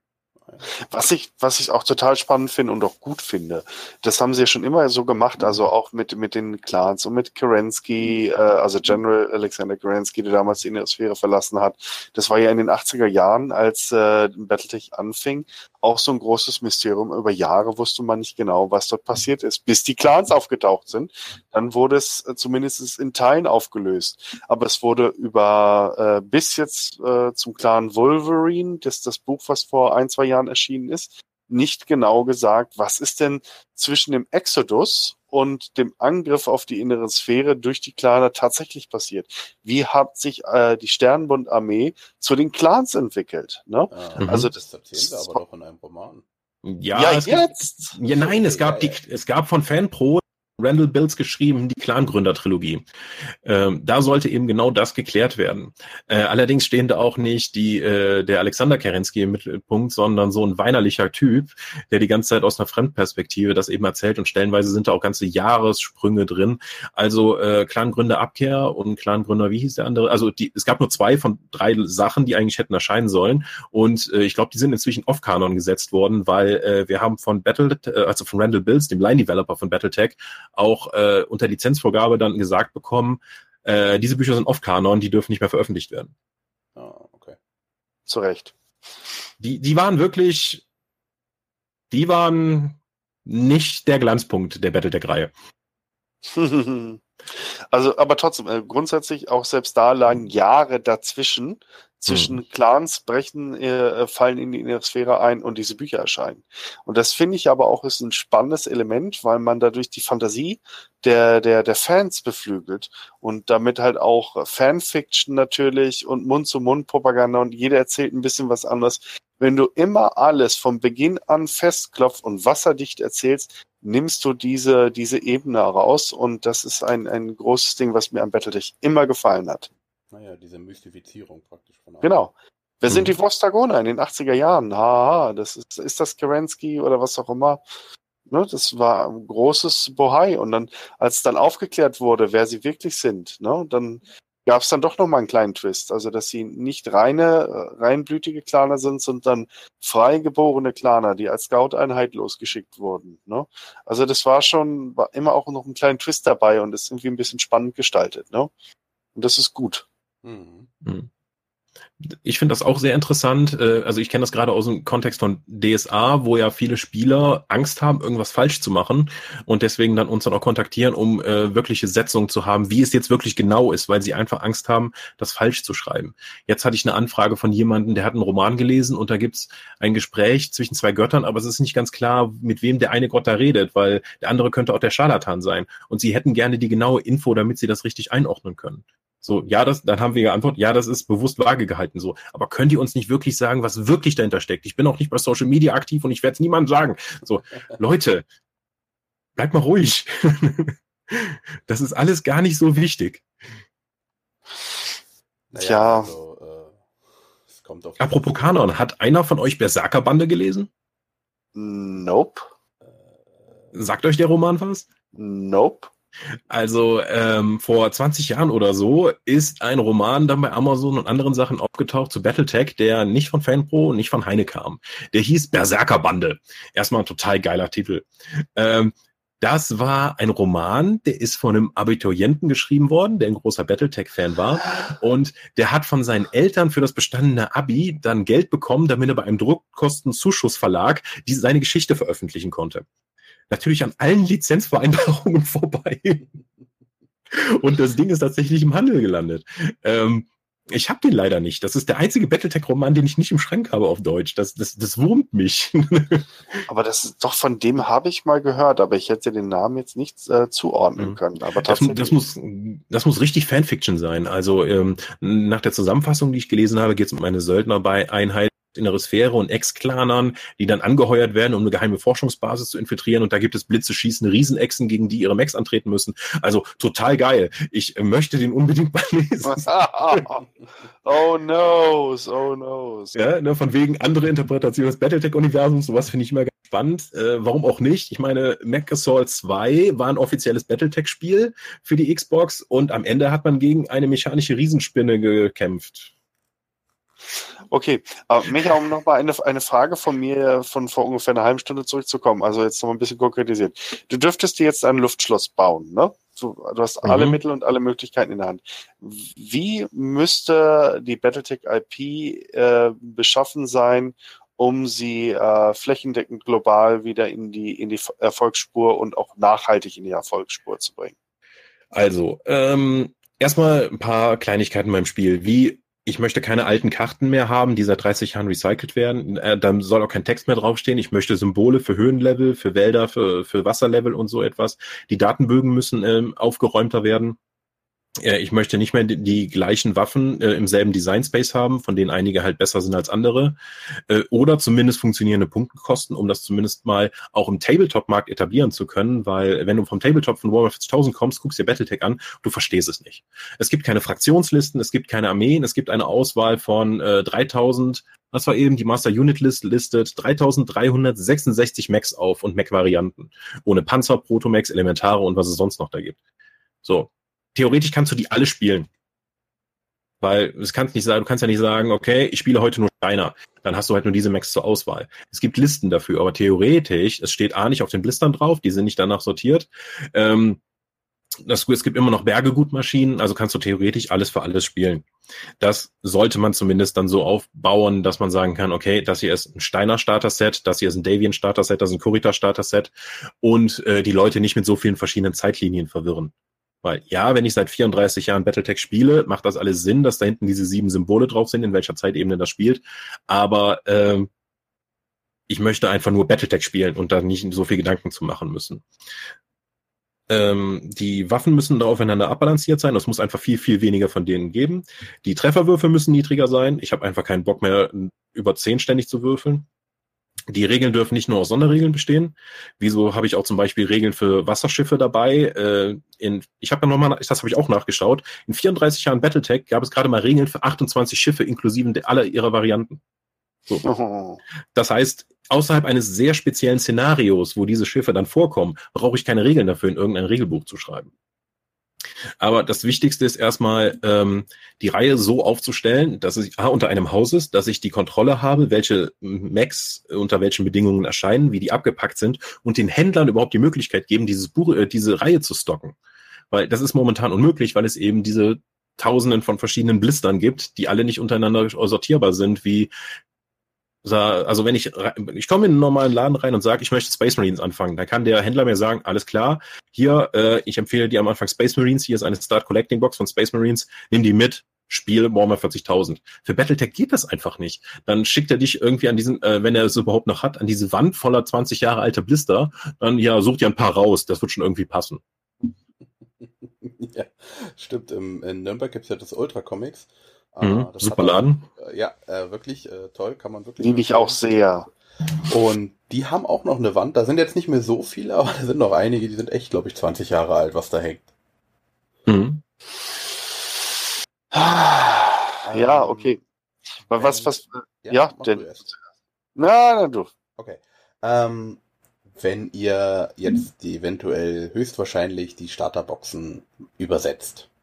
Meine Mhm. Persö mein persönlicher Wunsch wäre ja, ähm, dass ihr die Bezeichnungen der englischen Sachen übernimmt. Also wie, äh, äh, wie, wie äh, Me- Medium Laser, kurzer Laser und so weiter, Large Laser. Äh, Würde ich nicht machen. Ähm, ich sehe das ja gerade bei äh, Games Workshop zwei Jahren, dass sie bei allen ihren Einheiten halt die äh, englischen Einheitennamen lassen und die ganzen Waffennamen auch drin haben. Das führt dann zum Beispiel bei Age of äh, Sigma, was ein Fantasy-Spiel ist, dazu, dass dann die Clone Botletter kämpften gegen die Stormcast Eternal Liberators mit ihren Hackblades, die nur von ihren Tower Shields abgehalten wurden. Das ist ein Satz, der so in einem deutschen Buch drin steht. Mhm. Das funktioniert nicht. Das ist äh, ganz furchtbar. Also die Einheitennamen auf Englisch zu lassen, kann ich verstehen. Das ist, ein, das ist eine Fortführung unserer eigenen Geschichte und wir sind durch ähm, aktuelle Prägung auch daran gewöhnt, zum Beispiel von einem Leopard Panzer zu sprechen oder dann irgendwie ein Abrahams. Wir können anderssprachige Bezeichnungen einfach für Einheitentypen oder Panzer oder sonstiges ist, ist, ist okay. Ich kann auch von den Auch- Calhounds sprechen als Söldnereinheit. Richtig, Wenn oder Great Death Legion würde auch keiner sagen, die graue Todeslegion und vor allem da Grey ja auch noch anders geschrieben wird. Ne? Ähm, wenn ich allerdings anfange, die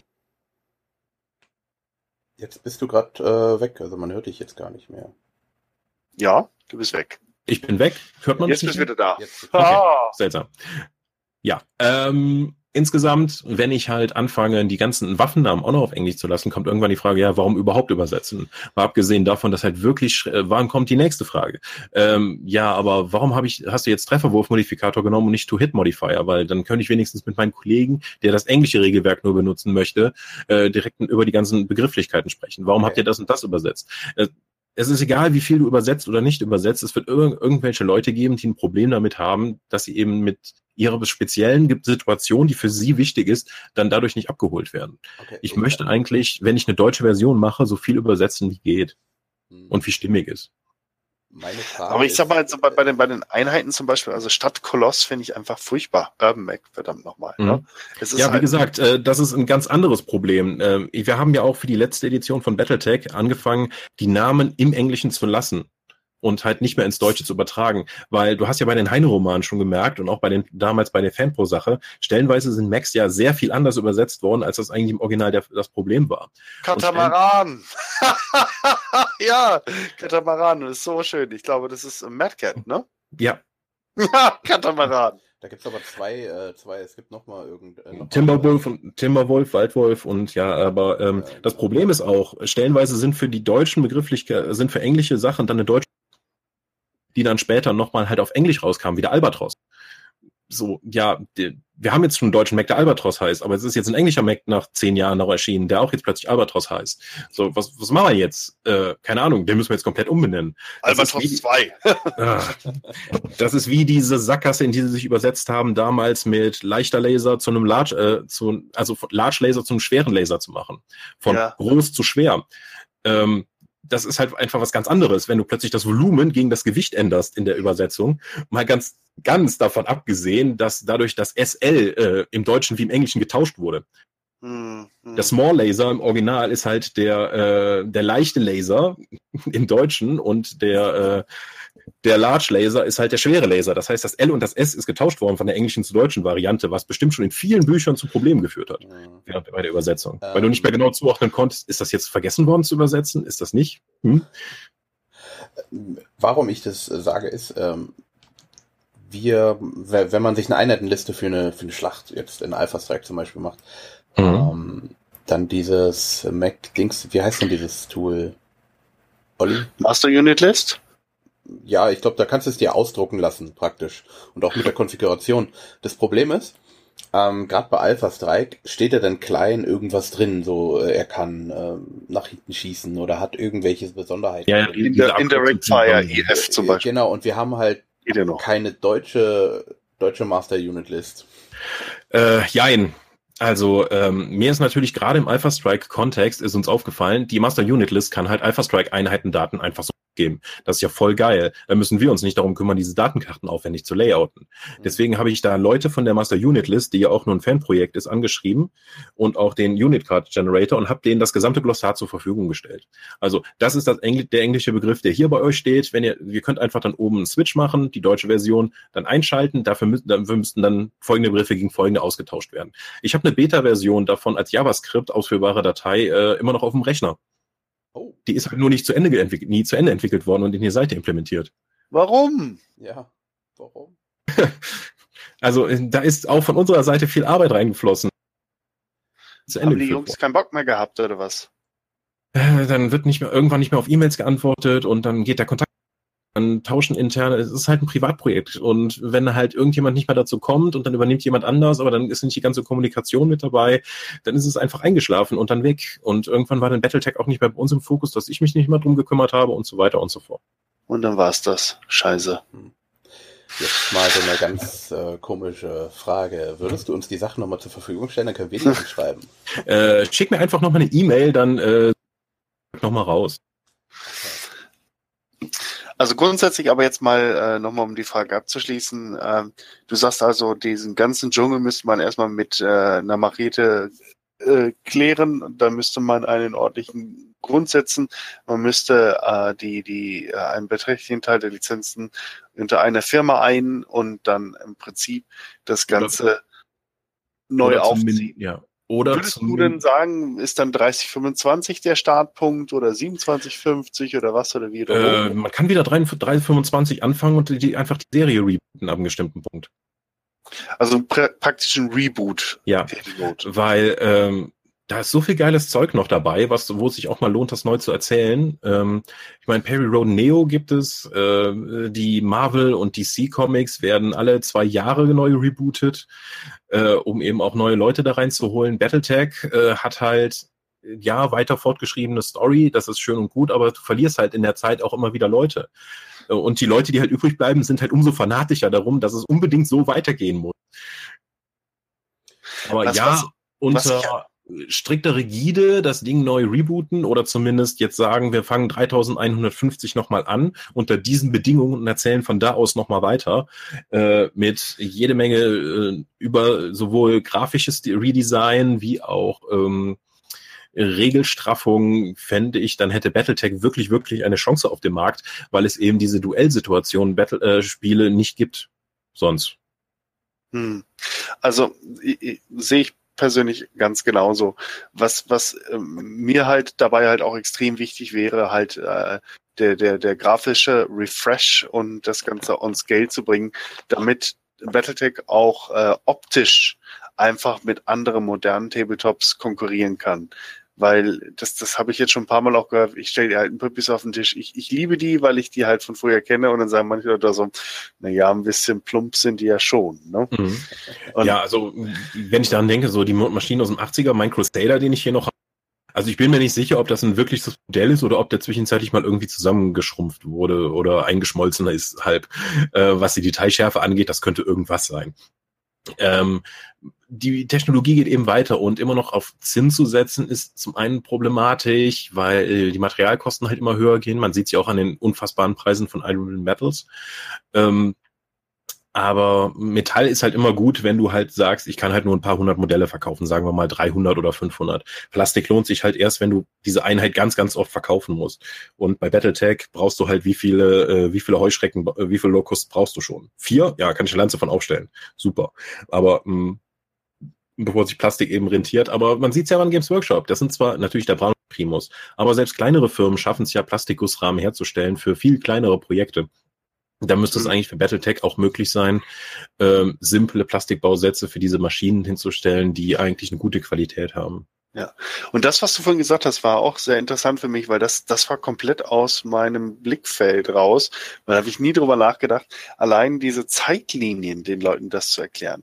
Das müsste im Prinzip jede Zeitlinie, müsste es ein ordentliches Paket geben, wo es sozusagen äh, äh, Truppen, wo es äh, Nachschlagewerke und, und, und Szenariobücher gibt und die müssten halt auch, was weiß ich, farblich kodiert werden. Was weiß ich. Äh, also die, äh, aktuelle, ja, die aktuellen Sachen sind halt so ein bisschen damit kodiert, dass du eben hinten diese Symbole drauf hast. Und jeweils ein Symbol ist dann immer hervorgehoben, ja. wenn du sagst, das ist halt genau für die Zeitlinie, wo das spielt. Aber es ist halt immer noch sehr verwirrend, weil sie, wie gesagt, mit den Hardware-Handbüchern das auch wirklich durchmischen. Wenn du halt den 3039er Hardware-Handbuch holst und da sind Infos von 3060 und 3070 drin, was es da noch für Varianten gibt, das passt einfach nicht zusammen und hilft mir nicht weiter. Nee, das darf dann auch nicht sein. Das muss schon in sich geschlossen sein. Also das heißt für 30, 25 mal, was weiß ich, wäre dann, dann irgendwie die, die Farbe grün, ne, sozusagen mhm. als Banderole. Da haben wir dann einmal äh, ein Regelbuch, was sich hauptsächlich mit dieser Zeit beschäftigt. Und wir haben äh, ein Technical Readout, das auch ein bisschen mehr zu bieten hat als die Dinger von vor 30 Jahren. Wir haben äh, Grundboxen für Steiner, für Davin, für, für Kurita, für Liao und für Marek, ne? Mhm. Zack. Äh, und, und äh, auch Szenariobände, die sich halt um diese Zeit halt und auch mit epischen Schlachten aus dem vierten Nachfolgekrieg sozusagen dann halt drehen. Grey Death Legion vielleicht noch ein Paket dabei und, und Wolfs Dragone aus der Zeit und, und was weiß ich was, ne? Und mhm. dann 30, 50 Clan-Invasion und dann entsprechend dazu dann auch ein gleiches Paket. Ich würde mir sowas kaufen, ganz ehrlich. Ich glaube, das würden viele kaufen, aber dafür äh, muss man halt auch mal äh, Mut aufbringen, was Neues mit Battletech zu machen, anstatt immer nur zu versuchen, die bisherigen Kunden abzuholen mit, okay, hier ist die siebte Auflage eines Regelbuchs mit leichten Änderungen, das ihr bis jetzt schon ein paar Mal gekauft habt. Äh, wir hatten ja auf deutschen Battletech-Meisterschaften, gab es Leute, die sind dann mit den Battletech Master Rules von 97 angekommen und haben gesagt, das ist das Regelwerk, nach dem ich spiele. Ja, aber wir haben gesagt, wir spielen hier nach Total Warfare. So, nee, nee, ich nicht. So, okay, weil die Regeln sind halt auch nicht unterschiedlich genug, dass es tatsächlich einen Unterschied für ihn gemacht hätte. Aber es gibt Battlechecker, die mir auch ganz klar ins Gesicht gesagt haben, ich habe seit 20 Jahren keine neuen Produkte gekauft und das werde ich auch nicht, weil mein Spiel ist so gut, wie es damals war. Und ich spiele seit 20 Jahren das gleiche. So, ja, der ist als Kunde für mich verloren. So, warum soll ich überhaupt auf dessen Bedürfnisse hören? Der hat mir gerade gesagt, dass er meine Sachen sowieso nicht kaufen wird. Äh, aber als äh, Lizenz, als Lizenznehmer eines Lizenznehmers äh, sind uns da weitestgehend die Hände gebunden, was halt die Entwicklung dieses Spiels angeht. Und ich möchte jetzt auch nicht jetzt mal einen meiner Grafikdesigner hinsetzen. So, du hast sechs Wochen Zeit, mach das hier alles mal hübsch. Dann sagt Catalyst, oh, vielen Dank. Übrigens, wir wollen immer noch unsere Prozente von den Produkten, die er jetzt verkauft. Hm, ja, klar, weil dann haben wir für die eigentlich, haben wir deren Spiel weiterentwickelt. Das mhm. äh, muss ich dann auch als Verleger dann sagen, so hm, die Arbeitszeit ist vermutlich in einer unserer eigenen Reihen besser aufgehoben. Ja, ja, absolut. Also das war jetzt auch gar nicht die Ansage oder die, die mhm. Bitte mhm. oder die Inspiration. Es geht ja nur wirklich rein theoretischer Natur sozusagen. Mhm. Einfach in unserer Fantasieschlosswelt, wie müsste man es machen? Ne? Also wenn ich mir das so vorstelle, also das, das, man könnte schon wesentlich mehr aus Battletech machen und man könnte es auf ein attraktives attraktives, modernes Level heben. Allerdings gibt es viel zu viele Fraktionen. Es erinnert mich so ein bisschen an die UNO. Ne? Irgendwo ist eine Krisensituation und alle reden mit, legen Veto ein. Der eine zählt nach links, der andere nach rechts, der andere macht gar nichts. Ne? Und am Ende des, des Tages kommt, kommt dann halt gar nichts dabei raus. Ne? Das ist schade. Aber wo wir beim Wünschen sind, ähm, mein Wunsch wäre ja eigentlich nicht, dass wir wieder 3025 sehen, dass man halt sagt, einfach, okay, nach The Dark Age ist ein guter Cut. Von da an läuft es jetzt neu.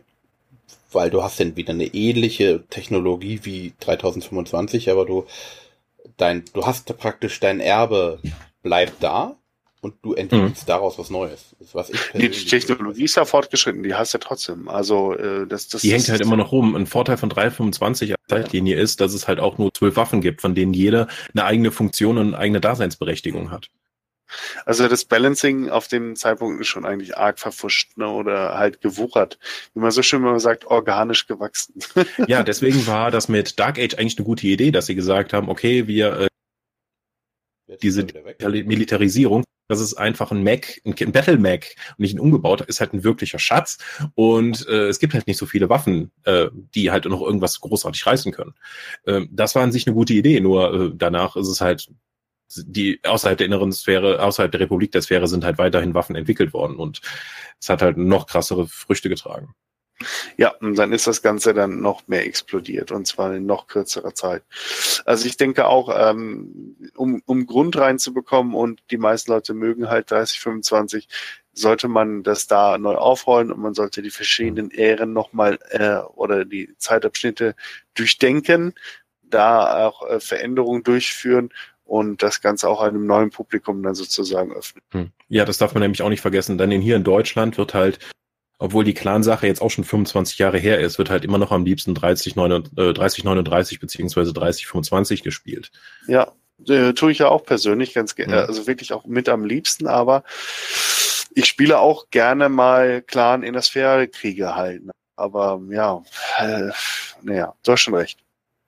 Was ich aber hoffe, was immer beibehalten werden, ist das äh, Indie-System in Battletech. Das finde ich von den ganzen anderen ähm, Tabletops wie jetzt Warhammer oder äh, äh, ob, egal ob jetzt 40k oder, oder äh, Age of Sigma, das, das fehlt mir bei diesen ganzen. Einfach dieses schöne, okay, es ziehen erst alle und dann schießen alle.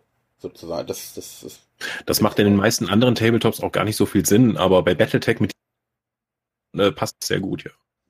Auch grundsätzlich finde ich, dass Battletech im Vergleich zu vielen anderen Tabletops viel, viel mehr Möglichkeiten bietet. Als ich das erste Mal Warhammer 40k gespielt habe, äh, ich war regelrecht enttäuscht.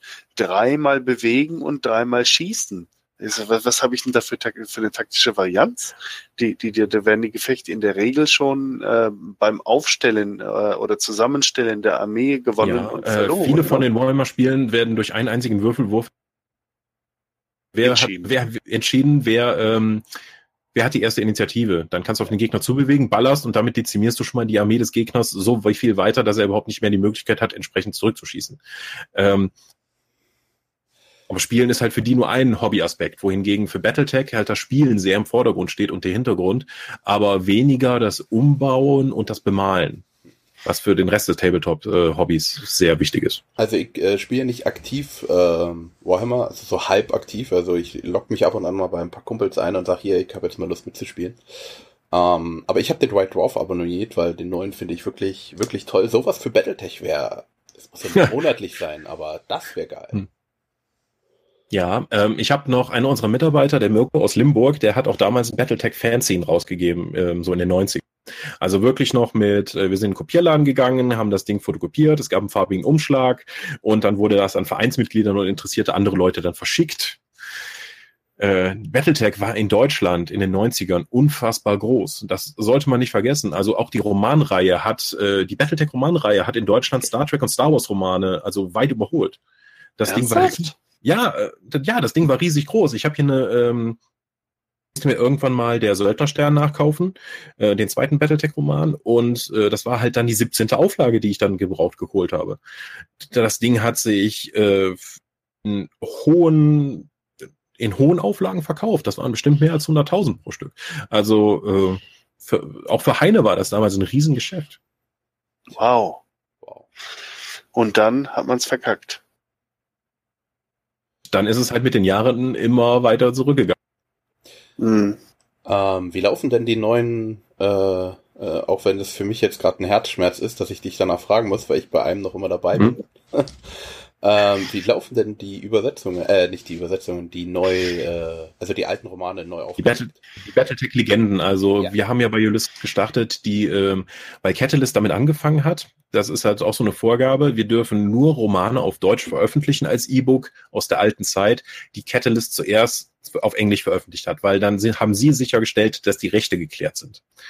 Ähm, dann können wir die auf Deutsch bringen, dann kriegen sie ihre Prozent äh, und die können die dann eben entsprechend weiterführen. Das führt zu einer gewissen ähm, Schweizer Käsesituation, dass wir eben nicht von vorne nach hinten die alten Heine-Romane alle 64 oder 67 dann auf einen Schlag veröffentlichen könnten, was wir theoretisch könnten, ähm, wenn die entsprechend nachbearbeitet sind.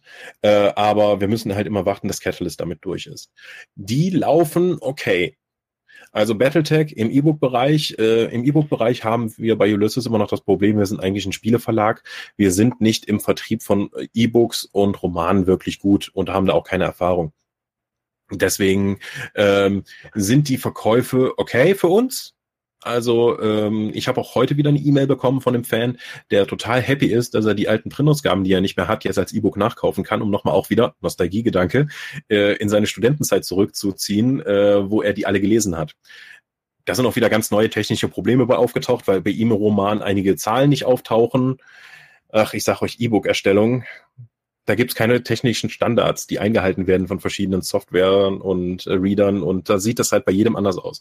Das sind ganz eigene Probleme, auf die man da jedes Mal neu stößt. Aber wir, ich bin auch dran, äh, momentan ist es sehr konkret, dass wir Print-on-Demand-Angebote für diese Bücher bringen. Mhm. Äh, bin ich gerade damit zu verhandeln mit unserem, äh, mit unserem entsprechenden Vertriebspartner, der das dann macht. Dann kann man dann auch sich die Battletech-Romane, die wir jetzt als unter der Legendenlinie rausgebracht haben, die damals bei Heine erschienen sind, dann auch nochmal in gedruckter Form kaufen. Oh, das hört sich gut an. Hm, ich denke, das wird auch nochmal sehr helfen. Wir haben die Erfahrung gemacht, Battletech läuft als E-Book wesentlich besser als die Schwarze Auge-Romane als E-Book. Ähm, und die DSAler haben halt vor allen Dingen gerne Papier in der Hand. Bei Battletechern, Science-Fiction-Fans und Military Science-Fiction-Fans scheint das E-Book eher beliebter zu sein. Aber ich denke mal, einige Leute holen wir damit auch ab, die eben äh, die gedruckte Ausgabe lieber haben wollen. Also ich habe auch einige der Battletech-Romane als E-Book für mein äh, Kindle äh, White Paper auch äh, nachgekauft. Ne? Mhm. Einfach weil ich den Kindle häufig dabei habe. Und dann hatte ich, saß ich irgendwo und hatte irgendwie total Bock, jetzt gerade Battletech zu lesen. Warum auch immer. Hab mhm. geguckt, gekauft und zack, konnte lesen. Also von das daher. ich, super angenehm, ja. Ja, total. Also bin ich, ich war früher auch eher so, ah, das muss Papier sein, das muss nach, nach, nach Druckerfarbe irgendwie riechen. Aber erstens, die Bücher macht das nicht besser, wenn man die durch die halbe Weltgeschichte schlört. Ein paar meiner Bücher sind echt schon übelst ramponiert. Die stehen alle hier in Sichtreichweite von mir im Regal. Und das sind meine Schätze und die tun mir einfach auch leid.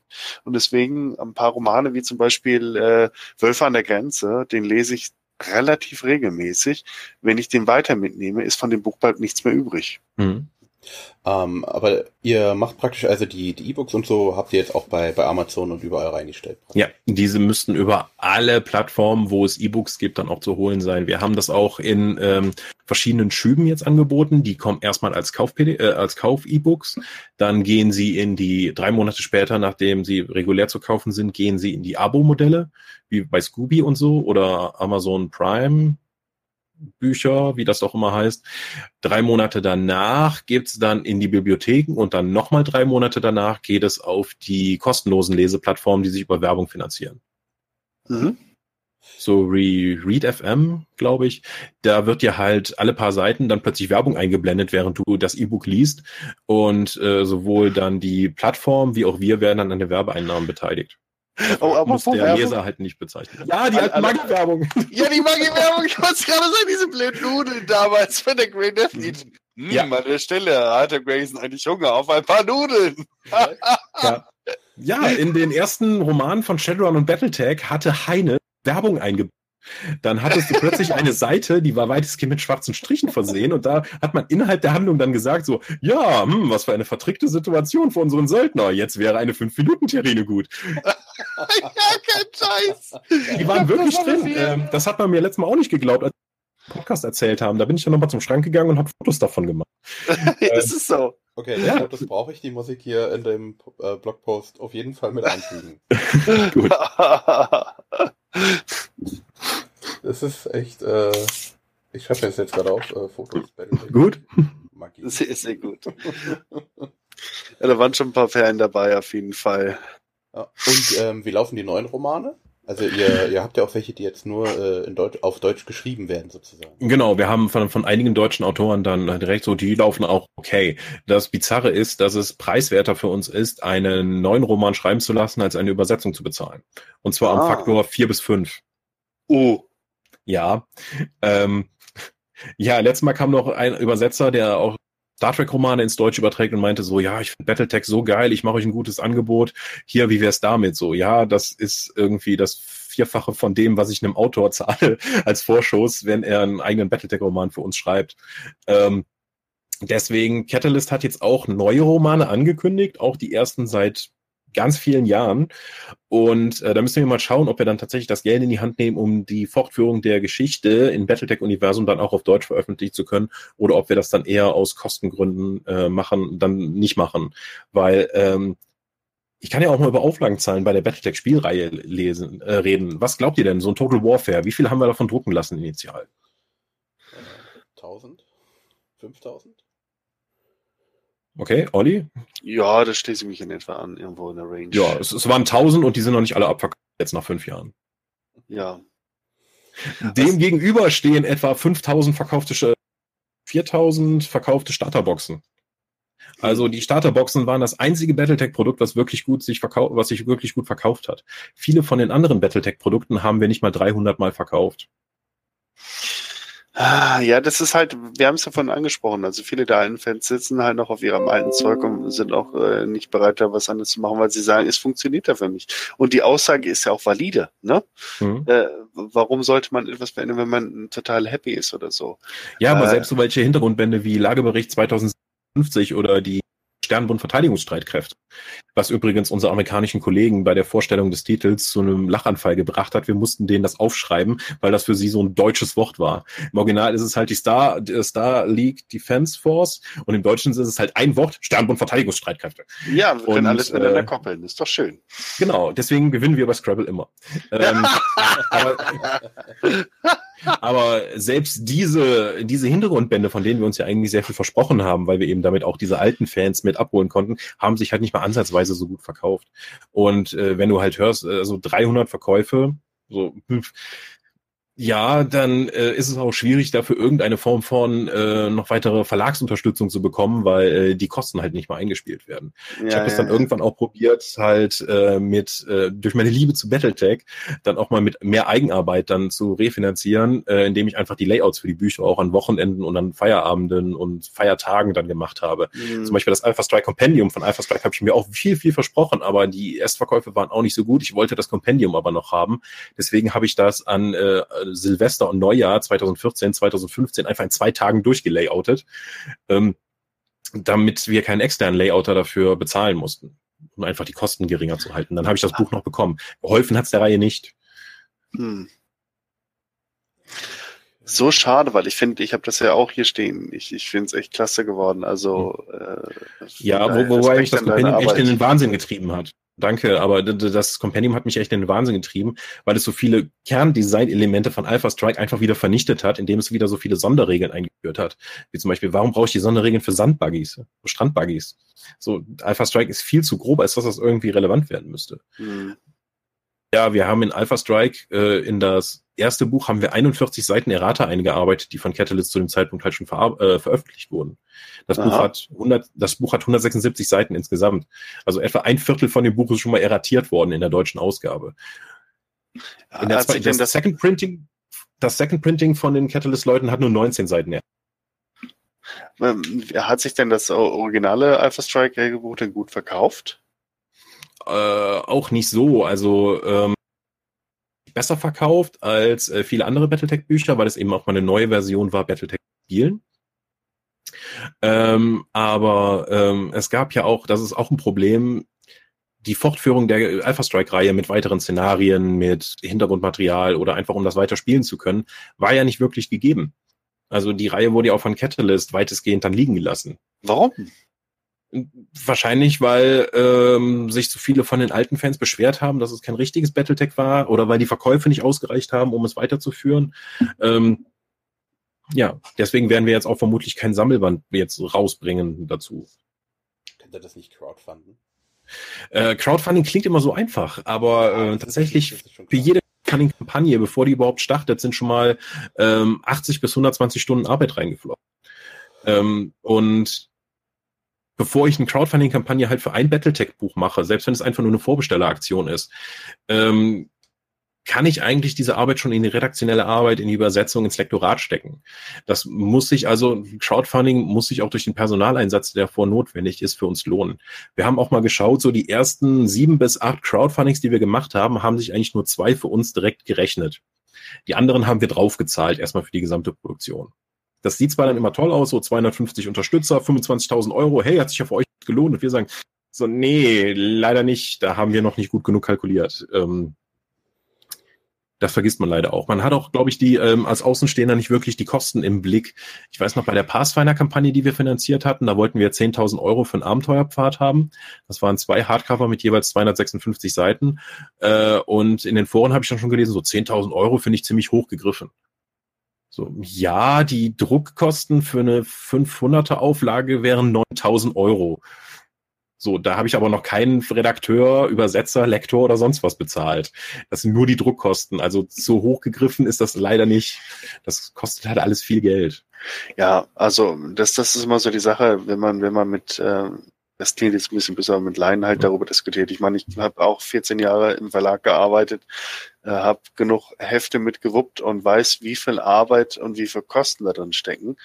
Äh, das ist, ist, ist es nicht mal so eben. Ne? Und mhm. äh, leider ist es halt auch im, im Zeitalter des Internets äh, sinkt in, bei vielen Menschen, nicht bei allen, äh, so ein bisschen die Bereitschaft, auch Geld für das hinzulegen. Gott sei Dank durch die Kickstarter-Kampagnen äh, und, und auch diese, diese äh, Retro-Bewegung kehrt sich jetzt ein bisschen um oder zumindestens äh, kommt ein bisschen wieder was zurück. Aber äh, grundsätzlich ist es echt den Leuten schwer zu vermitteln, dass die Leute, die das erstellen, auch irgendwie einen vollen Kühlschrank haben wollen, ihre Mieten bezahlen und nicht nur von, von, von Luft und Liebe halt dann leben. Mhm. Aber du kriegst doch Street Credibility dafür. Das würde ich ja, cool finden für das, was du machst. Ja, ja. Äh, genau. Ja, es ist halt für mich ein Job. Ähm, deswegen muss ich auch schauen, dass am Ende des Tages sich das dann irgendwie für uns alle rechnet und wir trotzdem noch Spaß an dem Zeug haben. Also ich genau. habe das jetzt sehr leichtfertig gesagt. Ähm, das war jetzt so mhm. nicht gemeint. Mir ist schon klar, dass das viel Arbeit ist und das Crowdfunding natürlich nochmal mhm mehr Vorbereitung bedeutet, also zum Beispiel eine Vorstell Vorbestelleraktion. Also mir, mhm.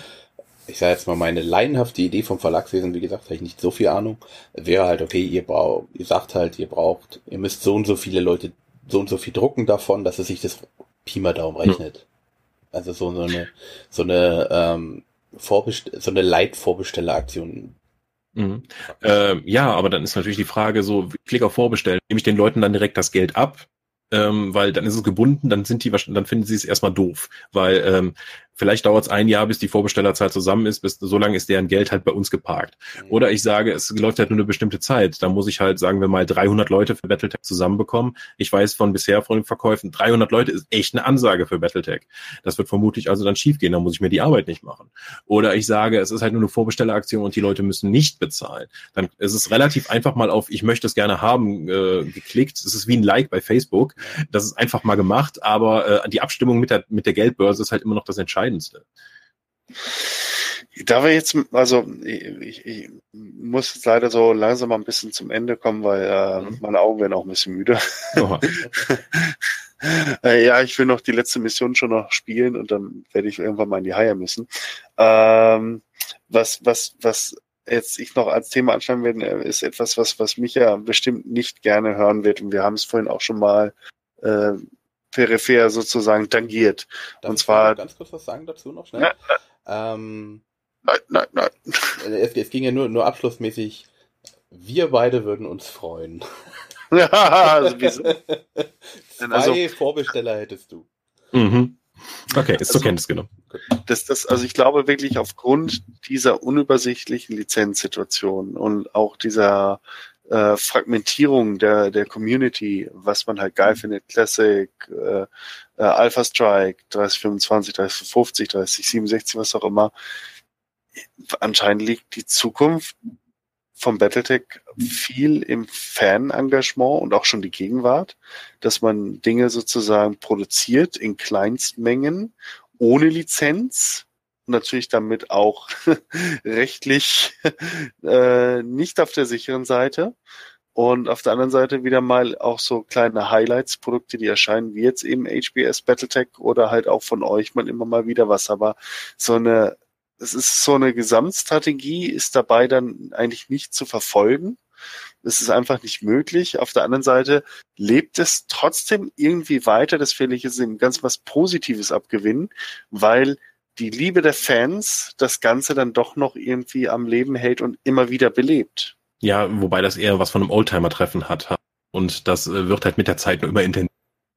Wenn wir halt sagen, äh, die Community die IP effektiv weiter, ist die IP uninteressant für, für von der aus der Verlagsperspektive, weil ja, ja. Ähm, wenn du halt sagst, ähm, okay, aber die Fans haben hier diesen total geilen Download gemacht. Äh, ich meine, es gab ein paar Fans, die haben ein eigenes Hardware-Handbuch gebaut, haben komplett Illustratoren beauftragt, die haben das Ding gelayoutet. Das ist ein super geiles Buch geworden. Aber es ist halt ein Fanprojekt, das heißt, es ist nichts Offizielles, das heißt, man kann sich da noch stärker darüber streiten, ob das jetzt irgendwie zugehört oder nicht, oder ob man danach spielen sollte. Ähm, Und es bringt halt auch den Lizenznehmer und Lizenzgeber eine sehr schwierige Situation, weil uns haben auch Leute gefragt, so, ja, warum macht ihr keine neue Einsteigerbox? Da könnt ihr doch irgendwie zehn Zinmir-Modelle reinpacken und Total Warfare und dann ist das ein geiles Produkt. So, nee, ist es nicht. Und B, meine Güte, wir sollen das bezahlen. Oder auch, warum übersetzt ihr dieses Fanprodukt nicht? So, weil es ein Fanprodukt ist, das, das kann ich nicht. Das lässt meine Lizenz nicht mal zu. Ich kann auch keine eigenen Macs designen und rausbringen. Das, das geht einfach nicht. Ähm, die, wenn du aus einer Fans haben ganz andere Bedürfnisse als ein Verlag das hat. Und und die sagen dann eben so, mach doch das so und so, das wäre doch für uns das Beste. Und du sagst, ja, das kann ja sein, aber das ist für die Lizenz nicht das Beste oder ich kann es nicht mal tun, weil die Lizenz das nicht hergibt. Also gerade bei Battletech habe ich oftmals den Eindruck, dass Leute von uns dann Dinge fordern, die wir niemals hätten, äh, niemals realisieren können, aber die das dann nicht verstehen wollen, weil die Lizenzsituation so verworren ist, dass wir offensichtlich nicht in der Lage waren, ihnen das vernünftig zu erklären. Tja, Jetzt weiß man, warum George Lucas äh, sein Star Wars Imperium so lange eifersüchtig zusammengehalten hat. Ja, und Disney dann einfach mal aufgeräumt hat danach. Ja. Ja, es ist auch nicht verkehrt. Also ich sag mal, George hat ja auch einige äh, Sachen lizenziert, aber Disney das hat jetzt dann äh, dann nochmal ganze Arbeit geleistet und dadurch kann man dann halt auch schon mal Dinge produzieren und, und die dann wie aus einem Guss halt werden. Ja, dann äh, nützt alles nichts. Äh, du brauchst das Geld und dann äh, mach es. Genau, ich muss furchtbar reich werden, kauf den ganzen Scheiß auf und dann setze ich äh, Michael als äh, Battletech-Präsidenten ein, als als nee, als, als ersten Lord ne, des Battletech-Bundes und dann äh, wirst du uns dann äh, in eine glorreiche goldene Zukunft führen. Äh, ich glaube, ich bin als Produzent und Verleger da besser geeignet. Äh, da sollte kreative du brichst immer zwischendurch ab. Ich glaube, das Mikrofon ist etwas weit weg von dem Mund. Es passiert das, äh, Dann darf ich mich weniger bewegen. Nein, also ich bin ja eher als äh, Verleger und Produzent geeignet. Ich glaube, die kreative Fortentwicklung der Reihe ent, äh, überlässt man lieber anderen Leuten. Ja, das, du, du delegierst das dann halt. Ne? Ah, ja, da habe ich Leute für. Das ist sowieso mein Lieblingsspruch. Ja. Okay, ja, ich glaube, jetzt so anderthalb Stunden sind wir jetzt so, so dabei. Ja, äh, 1,40 sogar schon. Ähm, die Frage oh. ist äh, an äh, Michael, haben wir irgendwas vergessen? Möchtest du noch etwas sagen? Mm, ich glaube, der Großteil meiner Notizen ist durch. Ah, das heißt, wir haben noch die Hälfte übrig. Nein, also sonst hätte ich noch erwähnt, so wie ich überhaupt. Ich bin Mitte 30, das relativ einfach. Ähm, das war einfach damals das Geilste, was da war. ähm, da gab es dann auch so Momente, wo ich dann während einer Klassenfahrt mich von den gemeinsamen Aktivitäten dann weggeschlichen habe, um dann in der Hütte heimlich in der Battletech-Box weiterlesen zu können von meinem Kumpel. Äh, das war dann mein Erstkontakt damit und ich bin nie wieder davon losgekommen. Das war in der fünften Klasse, glaube ich. Moment, du warst in der fünften Klasse 30? Nein, ich bin jetzt Mitte 30. Ach so, okay. so, das kam zwischendurch wieder leicht abgehakt, ah, aber nee, ist hm. okay. Äh, wir hatten noch auch durch die Fan-Community halt in Deutschland sehr aktives Demo-Team damals äh, organisiert, die Operation Götterdämmerung. Das ja, war halt, da war ich dabei, da war ich dabei. Ich habe die das, Nürnberg organisiert. Ja, das war so geil, äh, wo wir einfach Standorte mit äh, unserem Ulysses Hauptquartier dann als HQ hatten. Äh, wir haben uns verkleidet, wir haben den Raum hergerichtet, wir haben dann über Skype die verschiedenen äh, Orte dann koordiniert. Da sind dann verschiedene Szenarien gelaufen mit vorher ausgelieferten Macs und es war eine riesen Gaudi. Ja, ich will es auch wieder spielen. Mhm. Ich weiß. Und das war echt super. Vielen Dank nochmal für, für diese tolle Organisation. Das war wirklich ein besonderes Event. Ja, äh, das geht an unseren damaligen Battletech-Teamchef, äh, Demo-Teamchef, der hat das ja weitestgehend organisiert geschossen, aber das war wirklich geil. Ja. Übrigens, äh, noch kurze Erwähnung. Äh, Michael und ich, wir haben ja mal gewissermaßen zusammengearbeitet und wir ich wusste zumindest nicht, dass er ein großer Battletech-Fan ist damals. Und wenn ich das alles gewusst hätte, ich glaube, wir hätten jede Pause zusammengesessen. Als ob ich damals als Praktikant bei der Games aktuell Pause gemacht hätte. Ah, habt ihr jemals gearbeitet, ihr pra äh, Praktikantenpack? ich war der einzige Praktikant zu dem Zeitpunkt, ja. das, ich hatte sowohl online wie auch Print. Äh, normalerweise waren zwei Praktikanten da. Ich, ich finde es echt ärgerlich, dass ich das erst später geschnallt habe. Also schade, hm. schade, schade. Ja, aber dann auf der RPC konntest du ja dann auch noch die Preisverleihung moderieren und dann hast du ja dann einen Preis äh, bekannt geben können für die Battletech Einsteigerbox als ja, Goldgewinner. Das, Tabletop, ja. das war schön, ja. Oh mhm. Mensch. Ja, übrigens, äh, damals das Battletech-Video, was du bei Buff noch mit Mairi aufgenommen hast. Ja. das, ich hatte so eine ähnliche Spielerfahrung damals. Das war der Grund, weswegen ich über Jahre kein Battletech gespielt habe. Das war Ach. so, ich habe mit zwei Macs gegen die zwei Macs meines Kollegen gespielt. Ich hatte einen äh, seiner Macs ausgeschaltet und habe gedacht, endlich, endlich gewinne ich mal bei Battletech. Und dann würfelt der so, denkt sich, hm, ich glaube, ich leg doch mal Sekundärziel fest. Das habe ich noch nie gemacht, aber ich glaube, das geht jetzt. So, zack, einer Kopftreffer, Pilot getroffen, tot, anderer, linker Torso, kritischer Mun- Munitionsexplosion. Bumm. So in einer Runde meine beiden fast unbeschädigten Macs aus dem Spiel genommen. Das, das war für mich ein Knackpunkt. Da war einfach, habe ich gesagt, ich kann das jetzt ein paar Jahre nicht mehr spielen. Das, das, das war's. Aber das ist echt, die Würfel in dem Video, das war nichts gefaked, das war nicht Ja. geschnitten, das ist original so gelaufen und ich stand da so und dachte, das gibt's doch jetzt nicht. Das kann Was ist das für ein sein. Beispielvideo? Ja, genau. Aber Mhm. es trifft den Kern der Begeisterung für dieses Spiel auch wiederum. Ja. Nee, nee, schön war's. Wir, wir beide müssen immer nur aufpassen, dass wir zusammenspielen. Ah, ja, genau. Also Dennis, der würfelt immer so absurd gut gegen mich und ich habe irgendwie keine Ahnung, immer Ladehemmung gegen ihn schießen muss. Ich habe keine Ahnung. Also Das ist äh, ganz gruselig. ich sag's mal so, äh, eine 10 plus ist realistisch zu treffen. Ja, für ihn schon. Für mich wird's bei einer 5 Plus schon schwierig. Ja. Oh Bedrückend. Gott. Jesus, Jesus. Okay. Ja, Dann dann müsst ihr ich mal sagen. Battlespace spielen. Da, da schießt man normalerweise auf 4 plus. Okay. Gibt halt Äh, keine Deckung. Michael, herzlichen Dank, dass du dabei warst und ich hoffe, dass wir dich äh, bald mal wieder in einer Folge bei uns begrüßen dürfen, dann vielleicht auch mal zu anderen artverwandten Themen. Ich meine, äh, dein Interesse für Battletech äh, re reduziert sich ja nicht allein auf das Tabletop, sondern ich denke mal das ganze Universum und weiß nicht, wie du dazu stehst, Dennis, aber ich glaube, äh, den Michael können wir nochmal unterbringen, oder? Ja, na klar, ein, zwei Dutzend Mal bestimmt. Ja. Super. Ja, du warst jetzt zu begeistert. Jetzt äh, äh, streiche ich dich da unten zum Inventar dazugehörend und dann. Ja, es ist halt Battletech. Das ist, äh, Battletech hat mich halt äh, so über 20 Jahre jetzt schon begleitet und es ist halt mein äh, das, äh, also ich habe selten ein Spiel so geliebt wie Battletech. Äh, und Ja. ich habe, als ich in meiner Teenager, äh, also andere Teenager hängen sich irgendwie dann sexy Mädels an die Wände oder Autos oder so etwas. Und ich hatte halt Mac-Bilder über mein ganzes Zimmer damit gepflastert. Battletech war für mich einfach über die gesamte Teenager-Zeit ein wirklich prägendes und wichtiges Element meines Lebens.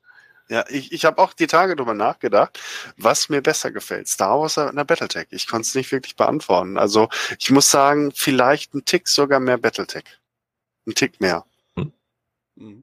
Also, Das sagt viel. Ähm, um, um, um jetzt zum Ende zu kommen, ansonsten äh, werden die beiden, äh, oder der eine ältere Herr und der andere etwas ältere als Icke, äh, noch über die Vergangenheit äh, schwadronieren, was nochmal eine Stunde dauert. Äh, Früher war alles besser. ja, Und aus Holz. genau. sogar die Plas sogar die Zinnmodelle waren aus Holz. Ja, genau. Ähm, danke, dass du da warst. Äh, nächsten äh, Monat, schätzen wir mal, äh, irgendwann würden wir einen neuen Termin machen und äh, über das neue Battletech von HBS dann genauer sprechen. Und ähm, wenn du Zeit hast, Lust hast, bist du gerne eingeladen. Vielen Dank mal. Ich hoffe mal, dass ich bis dahin dann schon mal habe spielen können. Normalerweise warte ich bei Videospielen immer gerne so einen Monat bis sechs Wochen, bis die ersten Patches durch sind.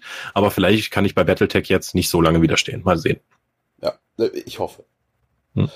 Ähm, ja, danke an Michael, danke an Olli ähm, und äh, an euch da draußen. Danke fürs Zuhören. Äh, Fragen, Wünsche, Anregungen einfach äh, über alle möglichen Wege, Kommentare, E-Mail, Facebook, wie auch immer.